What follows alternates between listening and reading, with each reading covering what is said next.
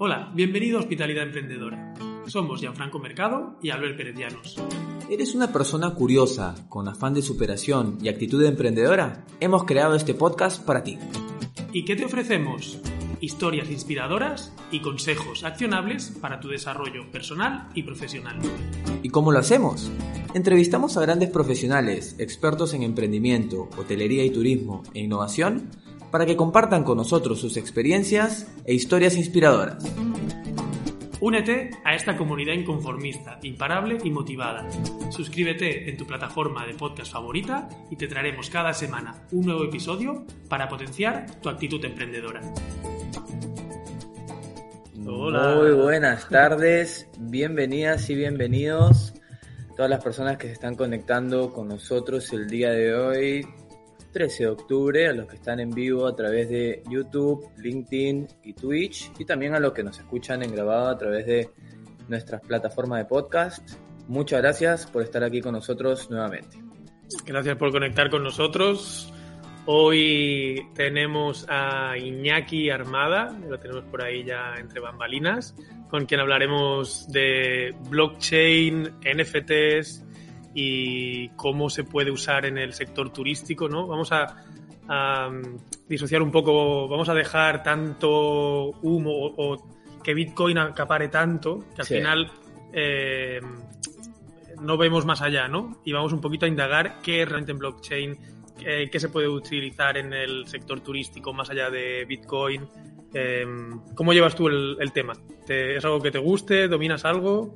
Tengo muchas ganas de entrar en, tema hoy. Eh, no, no me siento que domino mucho, me siento que tengo un poco de conocimientos genéricos. Eh, bueno, hablamos mucho de este tema, de Bitcoin, de blockchain, un poco de criptomonedas. Hemos entrevistado anteriormente a Víctor Ronco, entonces ahí hablamos de la tecnología en blockchain, eh, pero muy enfocado en el sector turístico, la verdad que no, no me siento muy cómodo. Es decir, no he estado indagando, así que tengo muchas ganas de que entre Iñaki y nos cuente porque es el sector en el cual nos desenvolvemos y la verdad que es el futuro en la tecnología, mm. la web 3.0, así que hay que estar ahí. Ahí, ahí entraremos. en corto, en corto. No, no, vamos a empezar primero con nuestra sección motivadora para, para luego entrar en, en tema. Como ya saben, estamos en Spotify, eBooks, Google Podcast, iTunes, todas las plataformas de podcasting y contagien la actitud emprendedora compartiendo el enlace a esta transmisión o el enlace al podcast también eh, con las personas que crean que le puede interesar este tema o otros temas que tocamos. ¿eh?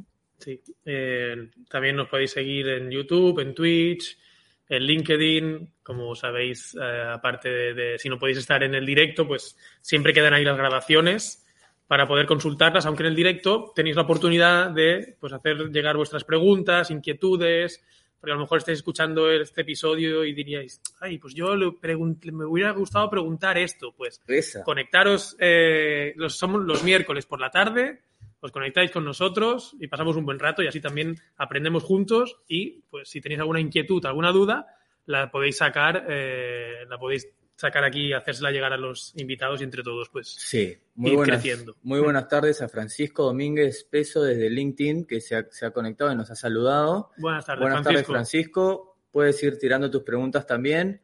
Esa es la, eh, la ventaja de conectarse en vivo, que pueden participar con sus preguntas, sus inquietudes. Y pueden decir buenas tardes. Y también decir buenas tardes y les vamos a, a replicar. Así que muchas gracias por estar ahí. Vamos a arrancar entonces con nuestra sección de... ¿Cómo arrancamos? Con positivismo. Esta, temporada es con positivismo. Entonces... tengo una pregunta sí. para ti antes de empezar.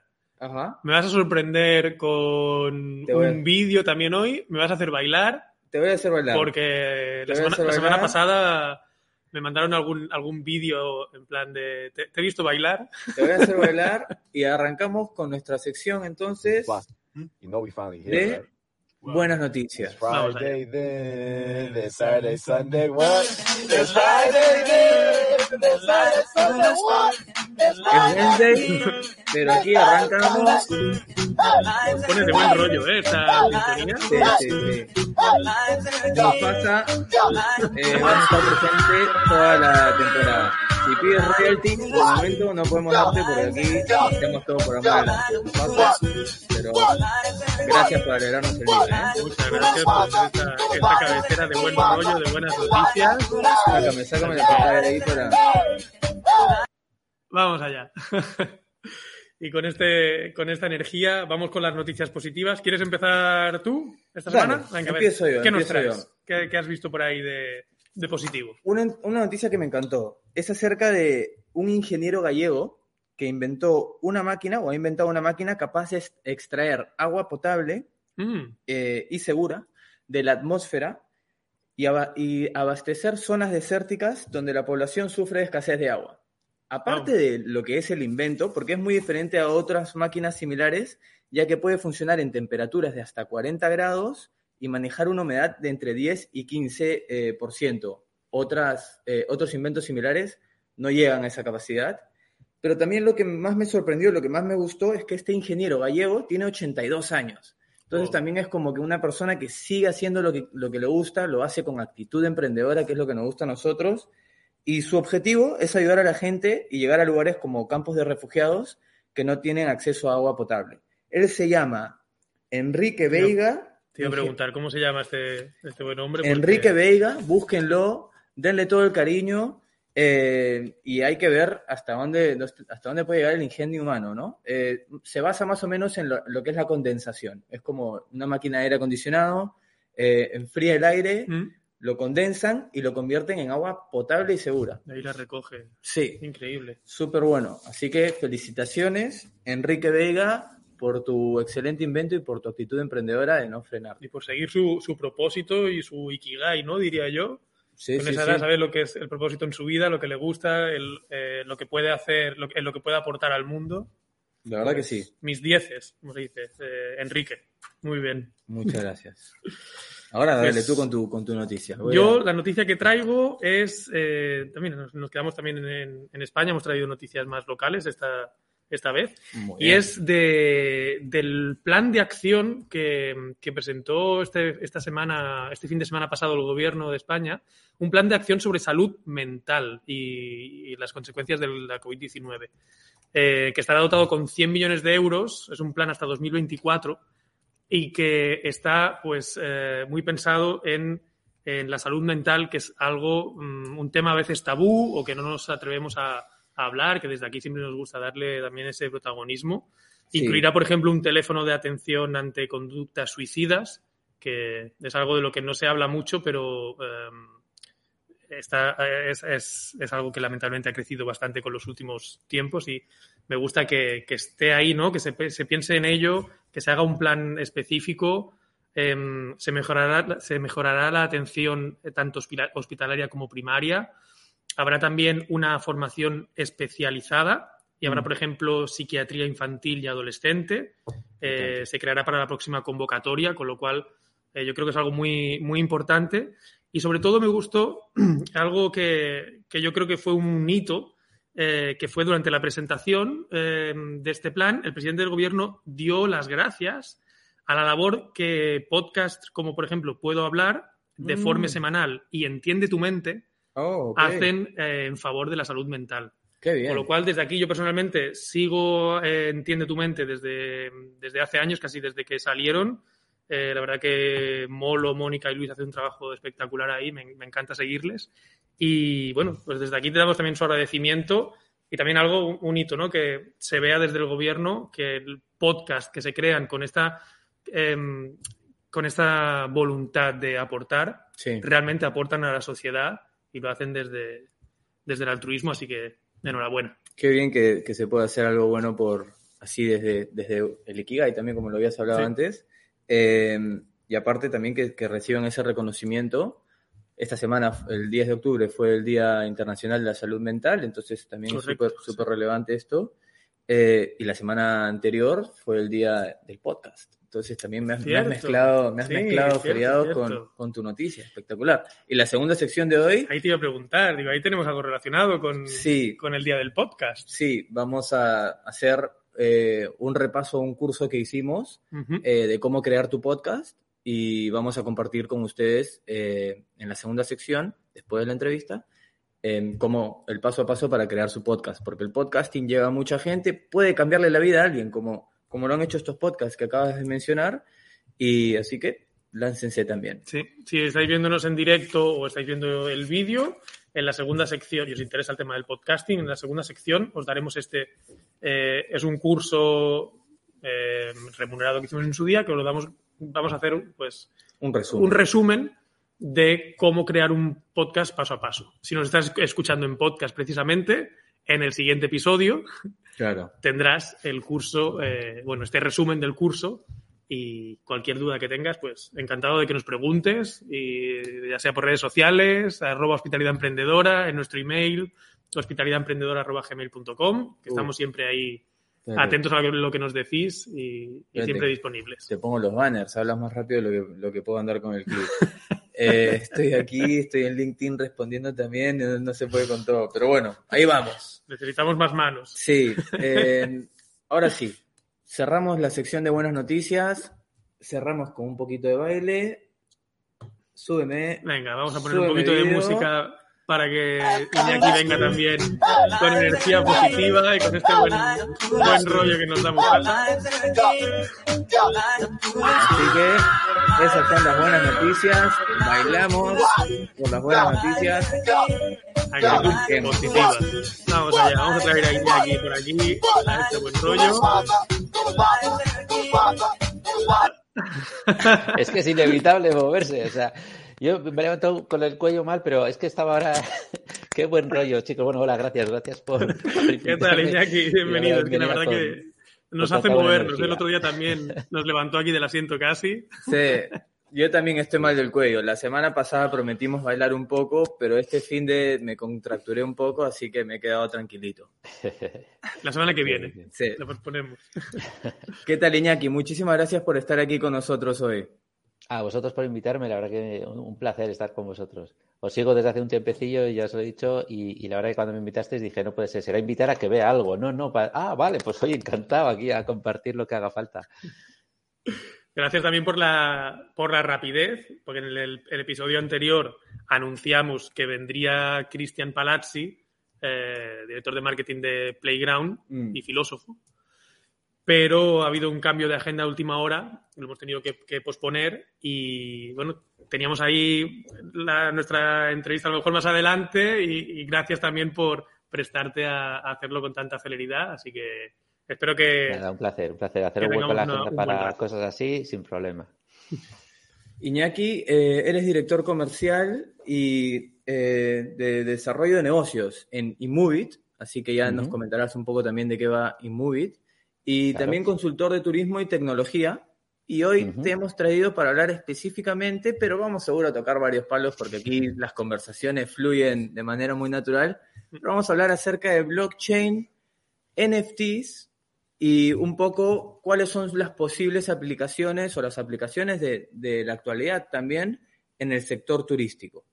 Vale, perfecto. Cuéntanos un Sí, te- poquito de tu background, qué es lo que, lo que has hecho que te ha llevado hacia, hacia el mundo de la tecnología y el blockchain, si es que, si es que se puede resumir también, porque a veces esa pregunta... Sí, va- bueno, vamos a intentar. Bien.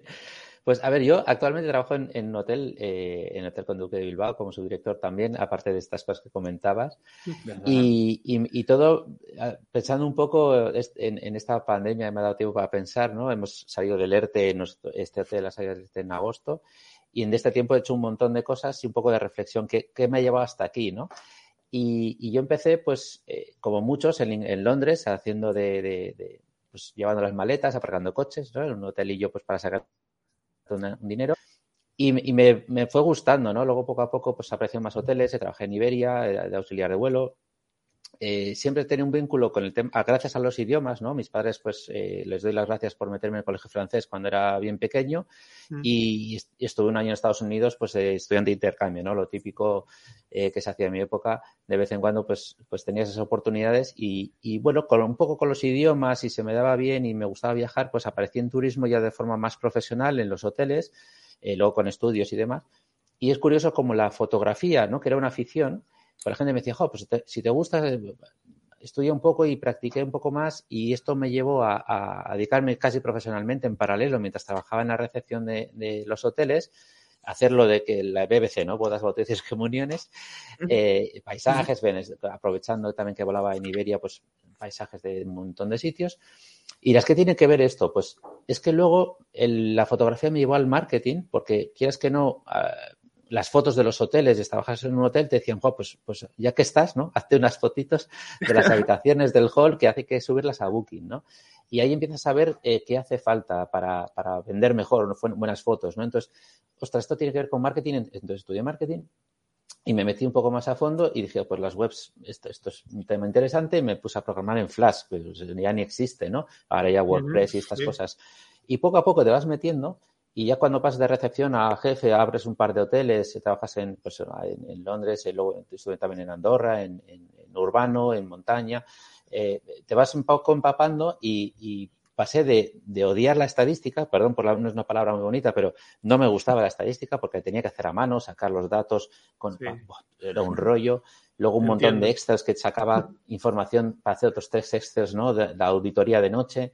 Y dije, bueno, esto no, no me gusta. Y resulta que ahora me apasiona el dato, ¿no? El, el Big Data todo este tema me encanta. Entonces vas enlazando cosas, entonces este tema de análisis, pues, pues va llegando, te gusta, y poco a poco eh, la gente te empieza a preguntar, oye, ¿tú cómo haces para esto, para lo otro? Entonces decidí allá por 2014, digo, voy a probar a hacer unos cursos online. Y me creé mi propia plataforma, vendía varios cursos, unos gratis, unos pequeñitos, otros más grandes, que luego me tocó ya dar el paso más grande a contratar gente y hacer más cosas pero a la vez me estaban surgiendo otros proyectos eh, en hoteles. Entonces digo, jo, si salgo del hotel, me pongo a dar formación en consultoría en exclusiva, entonces seguí en paralelo, pero bueno, al final acabé aparcando los cursos porque hay que estar muy al día y hacer una serie de cosas, yo quería hacerlo bien, pero bueno, me subieron, fueron surgiendo más cosas, ¿no? De, de, de este tema, ahí es donde enganché, ¿no? De, con blockchain, pues te vas moviendo en eventos, vas a escuchar a gente, a grandes referentes, ¿no? Por ejemplo, Fernando Gallardo, ¿no? Que a nivel de, blockchain y, turismo, pues para mí es muy top. Y ahí fue donde me empezó a picar el gusanillo de la digitalización a, fuego, ¿no? en todas partes para que mejore la experiencia del usuario, el rendimiento de los empleados, ¿no? El nivel de recursos humanos, pues hay que pensar también qué personas eh, tienes para aplicar una serie de tecnología que luego esto mejore el rendimiento de cada uno de ellos y dar mejor servicio. Entonces ahí empieza todo a moverse de una manera como muy natural, me siento cómodo y, me lleva a que de repente me llame la gente para decir, oye, habla de blockchain. ¿no? Y digo, ah, pues bueno, pues vamos para allá, ¿no? Eh, me asocié también con un par de ingenieros de telecos a, sacar proyectos de blockchain. Eh, pues esto fue desde 2017, 18. Eh, no salieron grandes cosas, salieron intenciones de proyecto interesantes, pero bueno, al final, pues una cosa por otra era igual un poco pronto y no era barato sacar adelante proyectos de este tipo y tampoco había gente. Nos encontramos por el camino que hay muy poca gente que, digamos, que programe ¿no? en, este lenguaje. Y bueno, pues eh, al final te llaman de un sitio de otro, sigues trabajando en el hotel y haces cositas. Y esto de eMovie, ¿no? Me habías eh, presentado como también estaba, estoy en esta empresa eMovie. Lo que al principio queríamos hacer con blockchain, que ahora ya no, pero sí que tiene una relación con, con ello, eh, y lo descartamos porque eres un poco caro, ¿no? Por hacer un, símil con datos es que un QR mm, puesto en una caja de galletas eh, que haces una lectura y te va a una web genérica, no cuesta nada, ¿no? O sea, tú como proveedor de esto son céntimos, no, no tiene nada. Cuando esto va a una página un poco más específica y ya tienes que meter un encriptado, aunque no sea blockchain, aunque sea, digamos, algo, eh, ya empieza a tener un coste. Si metemos, por ejemplo, datos de salud, que es lo que tiene que ver Imovit, es un verificador de, digamos, los certificados, el, europeo, el verde, pero el americano y cualquier otro están encriptados bajo el, FHIR o HL7, que es el, como se denomina el código, el encriptado de salud. Es decir, es, eh, a nivel de, no llega a ser blockchain, pero se acerca mucho, ¿de acuerdo? En donde tú lees un código QR que si no tienes un lector específico que desbloquee eso, solo ves números y letras que no significan nada, ¿no? Pero de esta manera se evita la manipulación del papel, ¿no? Mucha gente enseña ahora el, certificado que nos dan con la vacuna o los PCRs en un móvil o en un papel, pero eso puede manipularse porque tú un PDF lo puedes manipular en casa. Sin embargo, esto no se manipula. El código QR, ese sí que está bien sujeto a la, ley de protección de datos a través del HL7 y demás. Entonces, lo que hace es, eh, es descodificar eso, ¿no? ¿Por qué no se... Bueno, eh, también estándares y todo eso, hay muchas cosas a tener en cuenta, ¿no? ¿Por qué el HL7? Porque es lo que se asocia desde hace ya un tiempo a, datos de salud. O sea, no estamos con un dato de teléfono, eh, email, nombre o de tarjeta, ¿no? Que también ha llegado la PST2 para protegerlo, sino que cuando nos metemos en datos de salud es otro nivel más que hay que tener muy en cuenta de tener ese dato protegido. Entonces, eso se, denomina así. Y eso pues, puede tener un coste entre que llamas al servidor, desbloqueas, un poco también depende de los volúmenes que quieras manejar, uno o dos euros puede costar.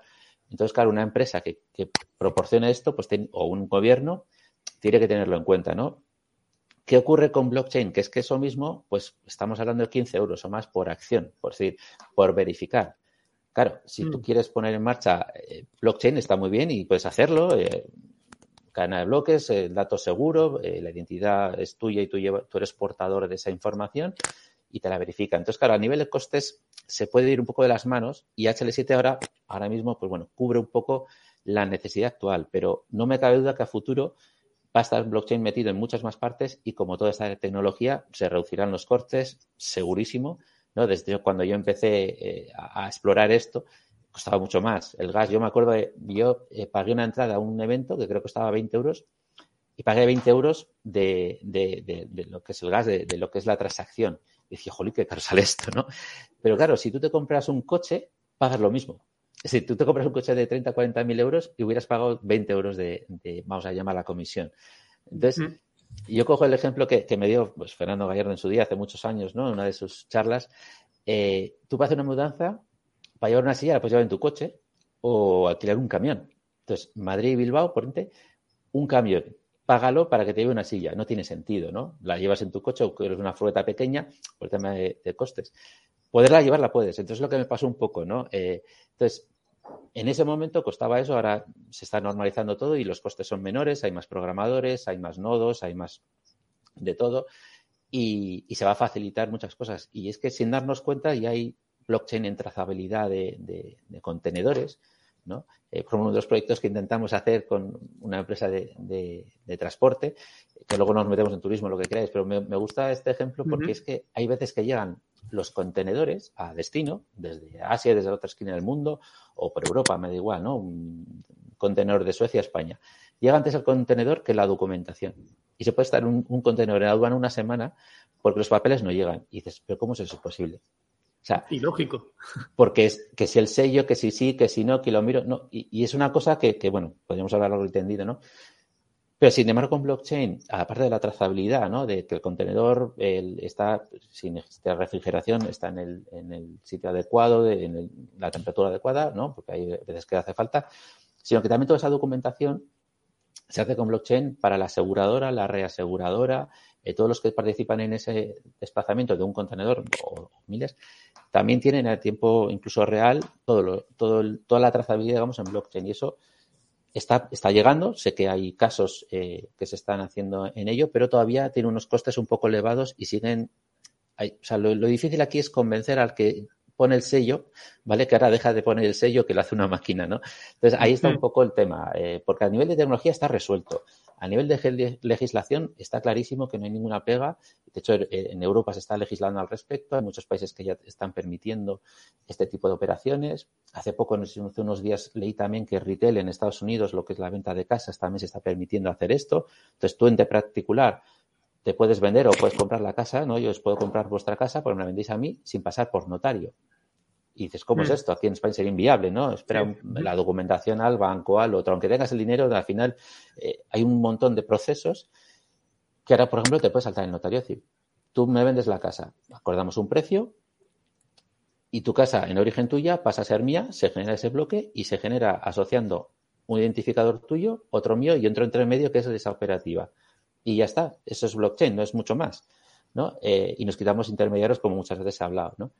Y, todo esto, pues digamos, vas poco a poco metiéndote y dices, joder, qué interesante. Y para turismo, ¿cómo lo aplicamos? ¿no? Y ahí está el, gran reto, porque cuando hablas de turismo hablas de muchos intermediarios. No uno coge el coche y se va a una hora y toca la puerta en un hospedaje y se aloja, sino que la planificación del viaje supone muchas veces varios transportes, varios alojamientos, actividades, eh, agencias. Entonces, todos estos entre medias, ahí es donde está lo difícil, pero a la vez, en el momento que entremos en blockchain, vemos que nos facilita mucho la vida, ¿no? Yo solo hablar, oye, cortadme, que llevo mucho rato hablando, ¿eh? de hacerme preguntas. Yo suelo hablar del viaje con blockchain y... Está bien, estamos aquí aprendiendo. Y si queréis os lo cuento. Sí que antes, de, antes de entrar un poquito más... En... dos horas hablando sin problema, ¿eh?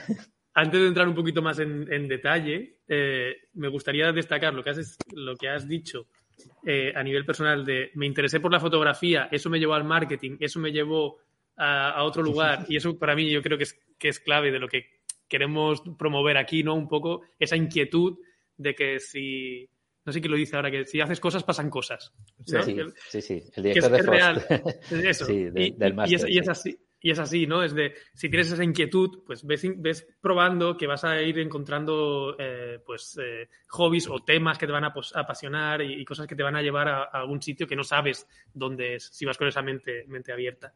y luego una pregunta... 86 años, el ejemplo que ha puesto el compañero, ¿no? 86 años y ha creado una cosa, o sea, el, si tienes ese espíritu y esa ilusión por hacer cosas, no hay edad y da igual el dinero que cueste, si tienes ilusión y, al final acabas consiguiendo, ¿no?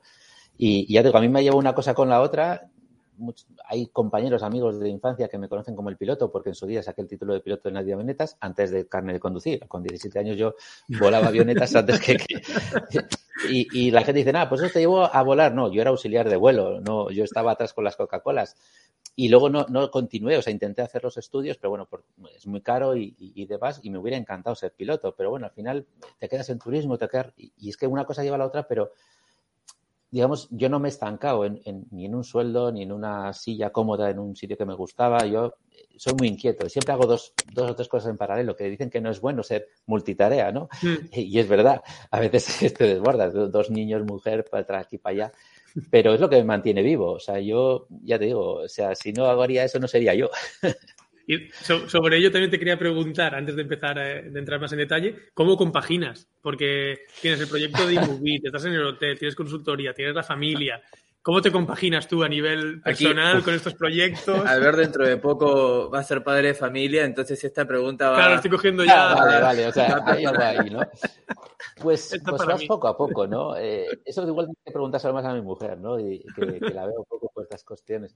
No, eh, vas, vas haciendo huecos, es decir... Eh, Obviamente tienes que marcarte prioridades. Yo hice un error muy gordo que en su día, en una apertura de hotel, me pareció que era lo más importante y metía 14 horas al día como loco. Eh, y, con el tiempo, ¿no? Dices, ostras, he perdido los dos primeros años de mi hija. Digo, no, o sea, esto no lo vuelvas a hacer. De vez en cuando caes en la tentación de que esto es importante, tengo que hacerlo, tal, y acabas desgastándote tanto y no disfrutas ni de una cosa a la otra. Entonces, yo diría que poco a poco, es decir, no, no dejes pasar el tren, ¿no? De las oportunidades, estas cosas, pero en casa es importante estar. Entonces, eh, donde estés, concéntrate, dedícale el tiempo que haga falta, pero te tiene que hacer ilusión. No, no lo hagas por dinero, no lo hagas por, por, otras cosas. Es lo que me mantiene a mí, digamos, en, el, en este equilibrio, ¿no? Es decir, me invitaron a iMovie, yo al principio pensaba que era más por una consultoría puntual, pero vi el proyecto, me fui metiendo y fui desplazando cosas, dedicarle un poco más tiempo, un poco menos tiempo, pero sin dejar de lado, o sea, yo tengo claro que, que, que mi nómina ahora viene del hotel, entonces yo me dedico al hotel todo el tiempo que, haga falta, ¿no? Obviamente es mi prioridad. Y luego ese tiempo libre que, muchos dedican pues, pues a otras actividades, yo como tengo la rodilla mal, pues no, no me puedo andar en bici o correr como me gustaría, entonces lo dedico a esto. Entonces le dedico pues a veces a, analizar, leer, estudiar y otras veces pues te piden consultoría, pues a, agendar. A ver, eh, te dedicas un tiempo y, y, ya está, ¿no? Y vas haciendo cosas poco a poco, ¿no? A mí me gusta mucho el, libro Scrum, no sé si lo conocéis, eh, lo descubrí hace, hace relativamente poco, ¿no? Y me he dado cuenta que algunas veces lo practico casi sin querer. Tú tienes el proyecto entero y antes de, eh, antes de acabarlo, o sea, normalmente quieres acabarlo todo y luego sacarlo, ¿no? Yo saco trocitos, es decir, veo el proyecto entero y el, 20% más o menos, pues me pongo a él. Porque si no, no daría basto, no tendría horas en el día para hacer todo lo que, lo que hago. Entonces, bueno, eh, en vez de sacarte las cosas, digamos, en, los tiempos razonables, yo me voy ajustando la agenda a lo que puedo llegar a conseguir. Y si no, pues honestamente le digo, no llego o para el mes que viene. O sea, eh, yo las prioridades ahora las tengo en, mi familia, en mis hijos y, mi mujer. Y, luego, pues en paralelo, busco tiempo para, hacer un proyecto. Eh, ahora, por ejemplo, hay una cosita que también me están llamando para ver si podemos hacer que puede ser muy potente para, para el turismo, pero no, de momento no puedo contar nada. Y les he dicho, digo, mira, yo acabo de abrir el hotel después de una pandemia de 15 meses parados, digo, me tenéis que dejar tiempo para, para arrancarlo y poco a poco pues te vas metiendo. Gracias a, herramientas como Trello, Slack y eh, todas estas de trabajo en equipo colaborativo, Miro, entonces te metes a trabajar cuando tú puedes. O sea, yo hay veces que estoy tumbado en la cama viendo Netflix, si el capítulo no me gusta, pues trasteo un poquito con el móvil. O sea, vas sacando momentitos, como no te obliga a nadie, al final lo haces con, con pasión y, salen las cosas. O sea, yo, entiendo que marea cuando digo que hago tantas cosas, pero es verdad, o sea, el resultado está ahí, ¿no? Pero, es poquito a poco, no hay ningún problema. Eso sí, marcas bien las prioridades y no hagas el error que cometí yo de pensar que el trabajo, el dinero o lo que podía salir de ahí eh, y, dejar de lado la familia o los amigos. Eso, eso es un error que cometí muy caro y, digo a todo el mundo, dedícale todo el tiempo que puedas de calidad, tiempo de calidad, concentrado ahí, nada de estar con el bebé en un brazo y el móvil en el otro, no. Se apaga el móvil, eh, fuera wifi y, y, si no es el niño, es la mujer o los amigos, ¿eh? que, que, da igual. O sea, los amigos hay que cuidarlos y demás. Y si te gusta algo, pues lo lees, estudias. En fin, eh, hay tiempo para todo. Una preguntita, Iñaki, antes de que entremos en, tema también en profundidad. Alguien en YouTube nos pregunta acerca de la web de Imovit. ¿Tienen web eh, para ponerla aquí como, sí. como comentario? .com y .org. .com es un poco la información genérica y .org es más específico para el hotelero para que se pueda, digamos, dar de alta y demás, ¿no? Es decir, si alguien está interesado en, la verificación de credenciales seguras, que es, digamos, el, plato principal, hacemos más cosas, hay más módulos eh, y, demás, ¿no? Depende un poco el, cliente, pues se le puede ofrecer eh, toda una, digamos, cadena de creación de, de accesos desde la, o sea, podemos, por ejemplo, asociar a la persona que hace el test o pone la vacuna con la persona que la recibe y la vacuna en sí y generar una serie de, digamos, de, de, traqueo, de trazabilidad y puntos de acceso, ¿no? Puntos de acceso a ferias, a hoteles, o sea, hay un montón de cosas súper potentes eh, que hacer. De hecho, Imovit eh, viene de una empresa, eh, origen en Suiza, Explain, que es control fronterizo, ¿no? O sea, la gestión de datos muy sensibles, muy potentes, Interpol y todo este tipo de cosas. Me refiero que, es una empresa bastante seria y, demás, con un recorrido de más de 20 años. Y esto no surgió de casualidad, obviamente sí, la, la CEO se le ocurrió, obviamente, en el momento que, salió la pandemia, cómo solucionar, ¿no? Cómo darle solución a esta situación. Y en este tiempo de año y medio, pues bueno, ya, ya hay bastantes eh, interesados en el tema y, de hecho, creo que el 26 de octubre, si no recuerdo mal, hay una feria en Barcelona y vamos a estar en, el acceso. Estuve también hace unas semanas o meses, ya no se pasa el tiempo muy rápido, eh, en Santander, eh, o sea, también en Centroamérica hay gente que está usando el, sistema. O sea que hay, cositas que se pueden hacer a través de eh, imovit.com o, .org. Os podéis informar. Genial. Em, ahora sí nos gustaría que empecemos a hablar un poco acerca de lo que dentro de lo que sabemos que está pasando ahora en blockchain en, dentro del sector. O sea, si podríamos comentar qué tipo de proyectos se están dando ahora, para qué lo estamos utilizando hoy en día. Eh, más que todo dentro del sector turístico, yo creo que la mayoría de gente, eh, todavía, creo que la mayoría de gente todavía no entendemos muy bien qué es lo que es el blockchain. O sea, no, no, no ha llegado todavía tanto así, eh, y mucho menos para temas tan específicos como para un sector, ¿no? No sé si quisieras quizás empezar explicando qué es el blockchain desde tu, desde tu punto de vista, que ya sé que es bastante amplio, y, qué es lo que has visto que está pasando en el sector turístico, a qué podríamos estar e-, echándole el ojo. Vale, como bien dices, no, es sencillo explicarlo, ¿no? Eh, a ver, básicamente lo que se hace es tener una información segura, ¿vale? Y eh, que hay una trazabilidad, es decir, que la manipulación de este dato eh, no está a merced de, de, un servidor o de un grupo de personas o una empresa, sino que sea que esté distribuido. No se habla mucho de, del centralizado y distribuido.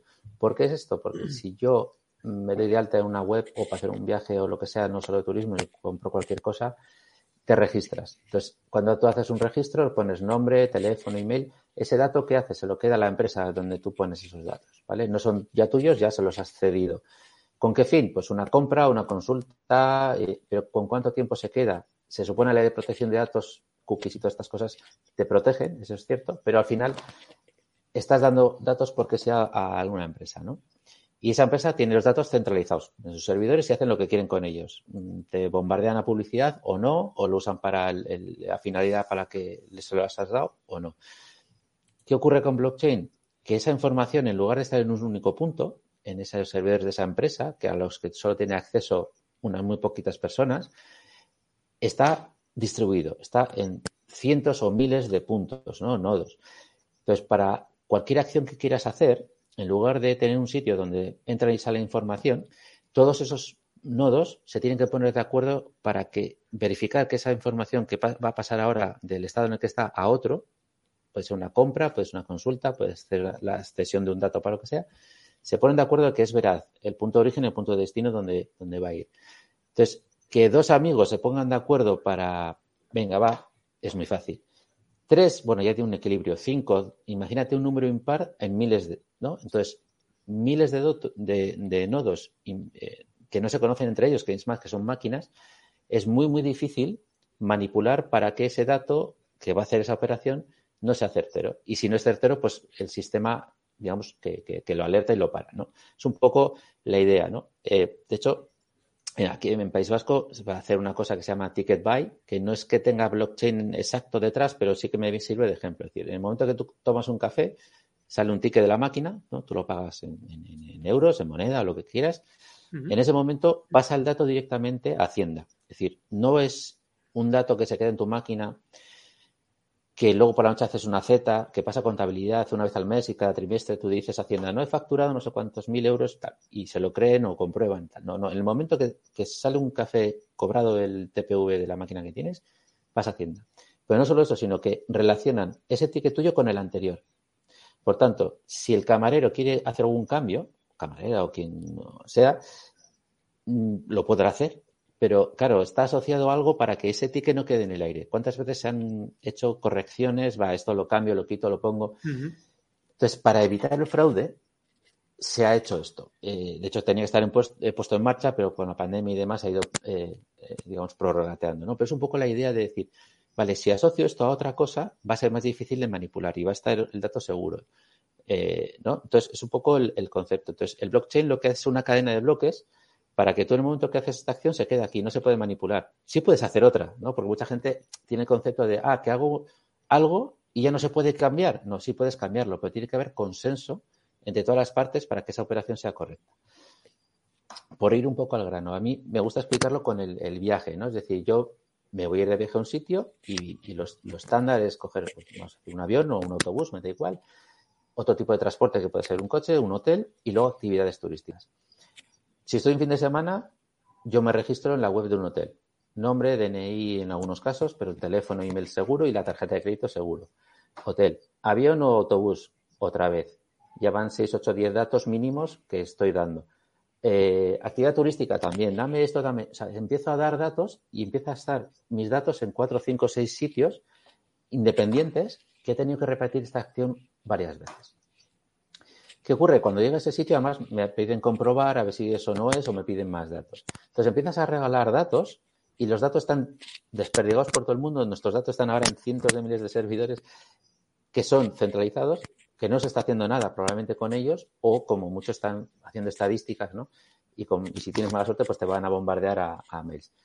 Entonces, ¿qué ocurre? Que la experiencia del usuario ahí no es realmente buena. Y yo suelo jugar aquí ahora con, con las corbatas, ¿no? Es decir, yo como usuario me molesta dar tantas veces los datos, pero yo como mm, proveedor del servicio necesito información tuya. Entonces, ¿dónde está el punto de equilibrio? Blockchain soluciona esto de una forma muy sencilla. Yo en mi móvil tengo mis datos, ¿vale? Tengo mi DNI, mi teléfono, mi email, mi tarjeta de crédito, eh, seguro, etcétera, etcétera. Entonces, si a ti que te voy a reservar el hotel, digo, te autorizo a ver esta información y que la gestiones para mi reserva, y a ti para el avión, y a ti para tal.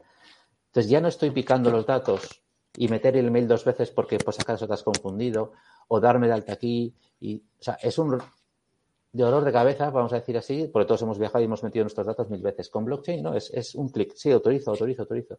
Pero llegas al mostrador y cuando llegas también se verifica un código con otro que y haces el check-in eh, del avión del entonces se reduce un montón esa fricción de facilitar datos pero es que además no estoy dándote el dato a ti para que lo tengas tú en tu servidor eh, como empresa, ¿vale? Yo, yo, usuario, te estoy facilitando un dato que ni siquiera ves mi teléfono. Si tú me quieres llamar a mí para ofrecerme algo, un cross-selling, upselling, ¿no? Esto que está ahora muy en boga en revenue, y no, y no ves en mi teléfono, ¿no? Y empiezas desde el PMS, ¿no? O el CRM. El teléfono y dices 6656, a ver, y me llamas. No, tú le das a un botón y me llamas. No una, cosa, está el, micro rozando un poco. perdón. vale, gracias. No hace falta que des ese dato o que lo veas o que se encripte, ¿no? Como las tarjetas de crédito, sino que ¿para qué vas a andar pidiendo a la gente, dame tu teléfono, dame tu email, que, deletréame que no te he entendido bien? Eso me pasa a diario, es decir, este fin de semana me ha tocado estar ahí en la recepción, pero el dato, a ver, ¿cómo, cómo has dicho el mail? ¿Arroba qué? Una pérdida de tiempo. Sin embargo, me pueden facilitar el tema digitalmente para que yo lo use solo para enviarle eh, la confirmación de reserva, para nada más, porque yo no lo estoy utilizando a nada más. Sin embargo, de otra manera, se acumula en mi PMS, en mis servidores y en los de todos los demás. Entonces, esa facilidad de dar el dato y tenerlo seguro, yo tengo la potestad de dar mi dato a quien yo quiera y soy el dueño de mi dato con blockchain. Pero de la otra forma no. De otra forma te estoy dando a ti el dato y tú haz lo que quieras con él.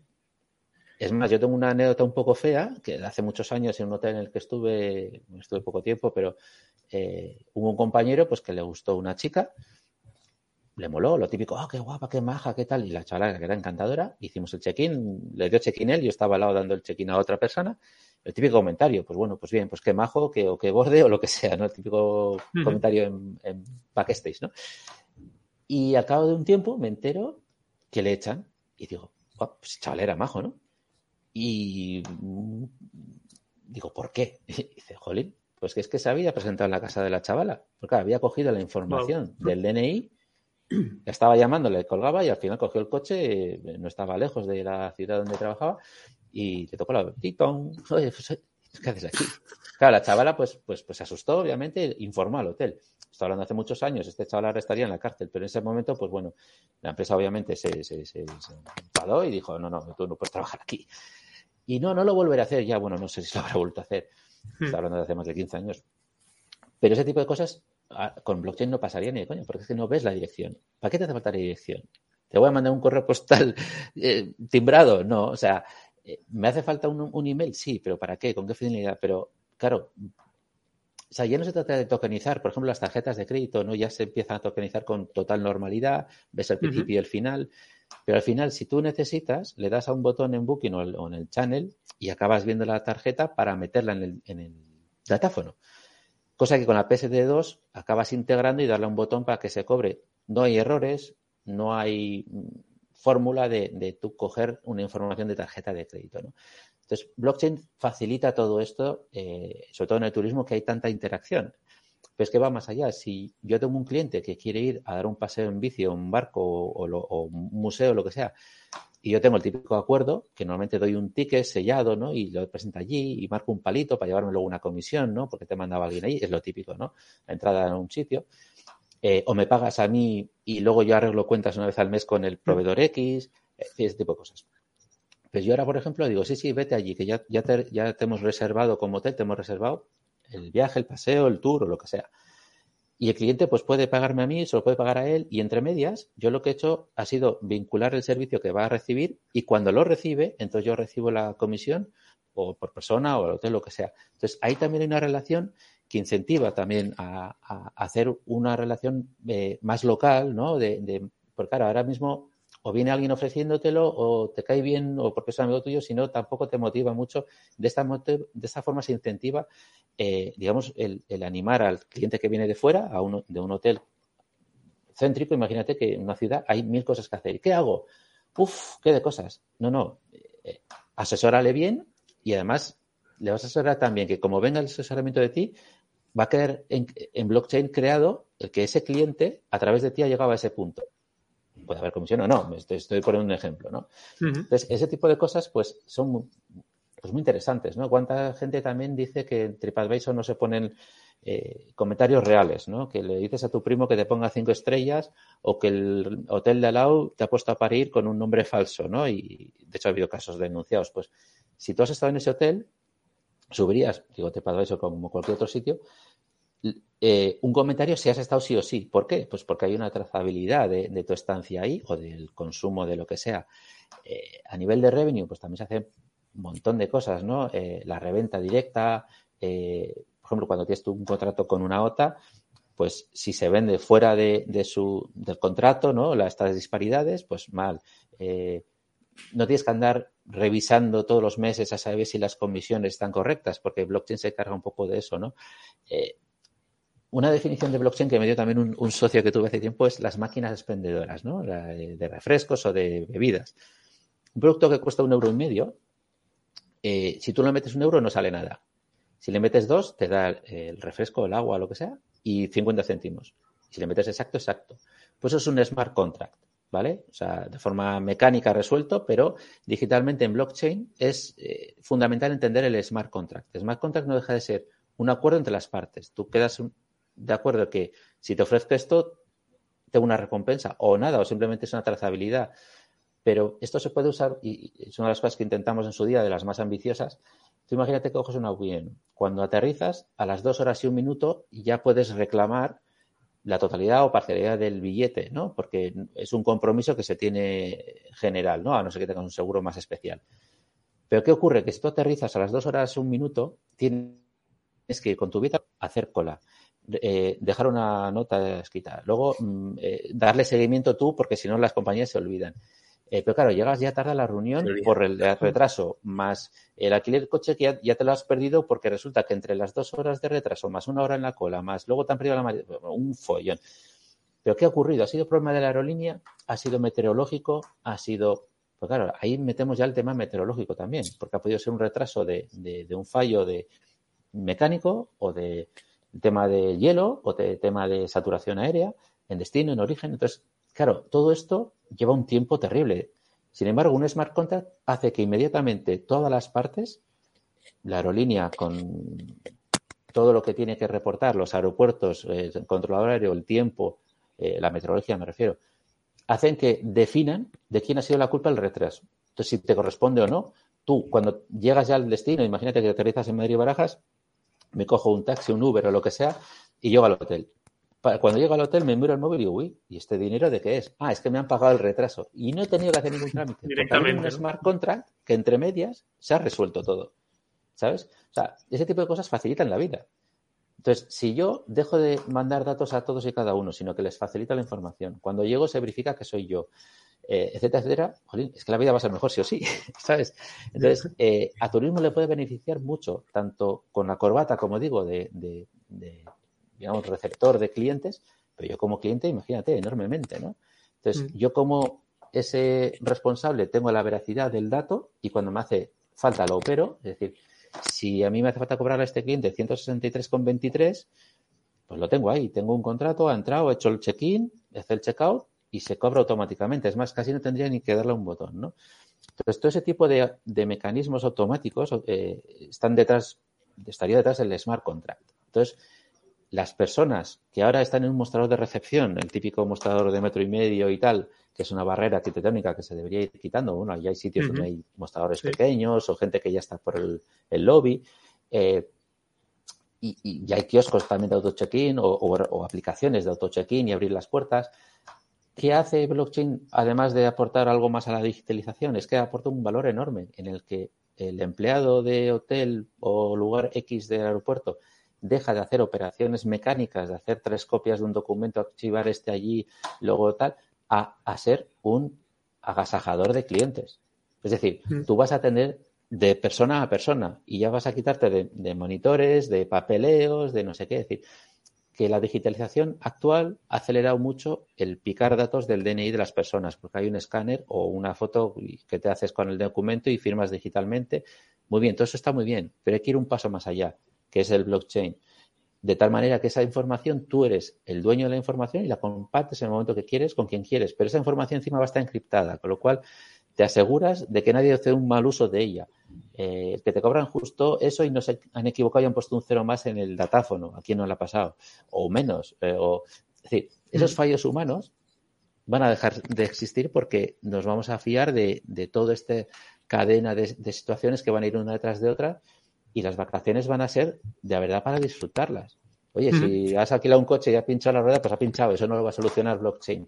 Pero si llegas tarde y tienes un recorrido de dos horas en coche y no llegas, si tú avisas a la grúa, inmediatamente esa reserva por la noche va a ser no show, pero igual la puedes revender. ¿Por qué? Porque es que el seguro te va a, hospedar en otro hotel cerca de donde te ha pasado eso y te va a hacer la reserva inmediatamente y tú simplemente has tenido que darle a un botón y decir que venga la grúa y ya está.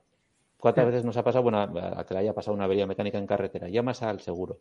El seguro te dice que llames al otro. El otro te llama de vuelta para ver dónde estás. Se te ha olvidado la reserva. Ay, la reserva. Ay, pues ya es tarde, ya te anulo con gastos. ¿Y ahora dónde duermo? llevo chiquillos. Ay, a ver qué hotel. Busca, busca un hotel.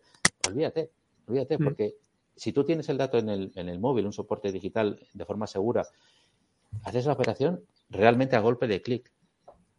a nivel de, a nivel de recepción, por lo que estás comentando, Iñaki, veo que, nos puede sobre todo facilitar procesos, o sea, es eh, facilitar lo que sean más seguros, que sean más, eh, como dices, más eh, fiables. Y también veo con lo que comentabas del check-in, que también se puede conseguir un, un nivel más de personalización. Mm, porque si los datos que, que, damos, nosotros somos eh, al final responsables y decidimos qué datos damos, también podemos dar datos de preferencias y yo sin que haya estado alojado en ese hotel, sabes que quiero planta alta, que quiero una almohada especial o lo que sea. O sobre a las almendras. O sea, eh, es que, claro, tú vas a comer a un sitio y dices, oye, eh, soy alérgico a la leche, soy alérgico, y se lo dices una vez al otro, al otro. Si estás en el bar de siempre, te conocen. Ya, pero es que, ¿por qué tienes que decir a todo el mundo esa información? O sea, si yo llego a un hotel, a un restaurante, donde sea, y saben mi preferencia de, que soy de los que pide siempre una almohada, o mi mujer que es muy friolera siempre pide una, manta. Claro, yo cuando paso por el mostrador, eh, me ve el recepcionista y ya le sale un aviso de, ah, tal. Entras al restaurante, ahí estés alérgico a, lo que sea, al marisco. Pues es que incluso, fíjate lo que te digo, o sea, yo tenía una aplicación en, el hotel que podías pedir room service, ¿vale? Desde la habitación, lo típico. Bueno, y un chat con, eh, con recepción y demás. Si yo miro el menú y soy alérgico al marisco, y en mi, bueno, en mi hotel no había marisco, pero bueno, imagínate que hay percebes. Pues yo que soy alérgico al marisco, cuando abro esa aplicación, no me ofrecería el marisco directamente. No sea que se me olvide que tengo alergia al marisco, no, pero por, la tentación o lo que sea, ¿no? O si soy alérgico a, la leche, pues si el flan de huevo eh, tiene leche, por lo que sea, eh, no me permitiría ni siquiera adquirirlo. ¿Vale? O sea, yo cuando hago un pedido de room service, la, la máquina sabe porque podríamos llegar, ahora se habla de las APIs, ¿no? De la conexión de, de dos sistemas diferentes y demás. Imagínate la fusión que sería porque el otro día escuchaba a, un crack, eh, si conocéis a, Daniel de Vivood, que hablaba que tenía un, cliente habitual que solía, si el camarero sabía de la otra vez, se acordaba de él que era alérgico, no me acuerdo a, algo, y si no, pues que estuviera en el sistema, ¿no? Para que el camarero cuando se sienta ese, la habitación tal, el nombre cual, sepa que es alérgico a tal, entonces no le ofreces ese producto, le ofreces una alternativa, pero le pasaba a este cliente, por lo visto, que, que nos pasaba a todos, ¿eh? que repites una vez otra vez, oye, por favor, que no tenga alergia, soy alérgico a tal. Si en lugar de yo tener que decirlo, la propia aplicación ya sabe que no te puede ofrecer eso, el camarero tiene una forma, una señal de que no me tiene que ofrecer eso y podemos estar comiendo seis personas y uno es, por ejemplo, cuando por ejemplo, en mi hotel hacemos comidas de grupos, ¿no? De 20, 30, 40 personas. Siempre hay uno que es uno celíaco, otro alérgico a no sé qué, otro que tiene una dieta blanda por lo que sea, otro es vegano, otro es tal. De 30 siempre hay cinco que pueden tener algo. Ya, pero hay que andar preguntándolo porque a veces no te lo dicen y aún así hay. de esta manera no se te ha olvidado porque te ha dado, el guía le ha dado palo de preguntar o se lo ha preguntado pero no te ha pasado la información. No, no. Si todos ellos ya están dentro de la identidad autosoberana, han facilitado el dato al, tour leader, el tour leader al hotel, para saber si pueden dar de comer eh, a estas personas, entonces cuando llegan los camareros ponen los platos encima de la mesa sin tener que preguntar ni el riesgo de, ay, a ver si a uno le va a dar alergia, porque ahora cuando tú pones el menú tienes que poner unos iconitos, ¿no? Eh, tiene restos de, tal, de cual y cual. Mm. Eh, claro, pues esos iconos son, puede interpretar, ¿no? Cada vas al restaurante y cambian los, los iconitos porque les gusta más, lo adaptan a su branding, ¿no? Eh, entonces, claro, empiezas a mirar y dices, yo creo que la experiencia, ¿no? Te dice, esto me parece que, no, no, ya te olvidas de eso, porque directamente eh, como el camarero, el cocinero, perdón, ha puesto eh, qué lleva dentro del menú y es un menú digital, cuando haces el típico QR ahora de, de te sale el menú, te puede salir un pelotito y decir, tú esto no puedes comer, o que te desaparezca, ¿no? O sea, si vamos mi mujer y yo, y mi mujer tiene una alergia y yo otra, pues avisa, oye, cuidado, que tú no puedes comer eso, y el móvil de mi mujer le avisará, oye, tú no puedes comer lo otro. imagínate, yo como cliente la experiencia, es que es, otra, o sea, es que me da igual si, si me recomienda uno u otro, pero ahí comeré vamos, súper tranquilo, que es mm. lo importante, ¿no? ¿Hay algún proyecto que o, son solo ideas de lo que se puede llevar a cabo? A ver, esto es complejo y es ir un poco más allá y es un futurible, ¿no? Yo estuve en un, en un proyecto que había una especie de semáforo similar con un tema de clientes y reservas en restaurantes, que estuvimos a punto de hacerlo, pero coincidió que esa empresa aumentaba, era un grupo de restaurantes. También era un un tema un poco temprano porque era realmente caro, ¿no? Entonces el plan de que le pusimos no era económico. Eh, y luego, bueno, una cosa en otra no salió adelante, pero se acercaba mucho, mucho a esto. Era conocer un poco mejor al cliente, eh, tener esta información previa para que cuando llegase al, local, eh, pues tuvieran la información. Pero la barrera en ese momento, ya te digo, igual hace ya hace seis años,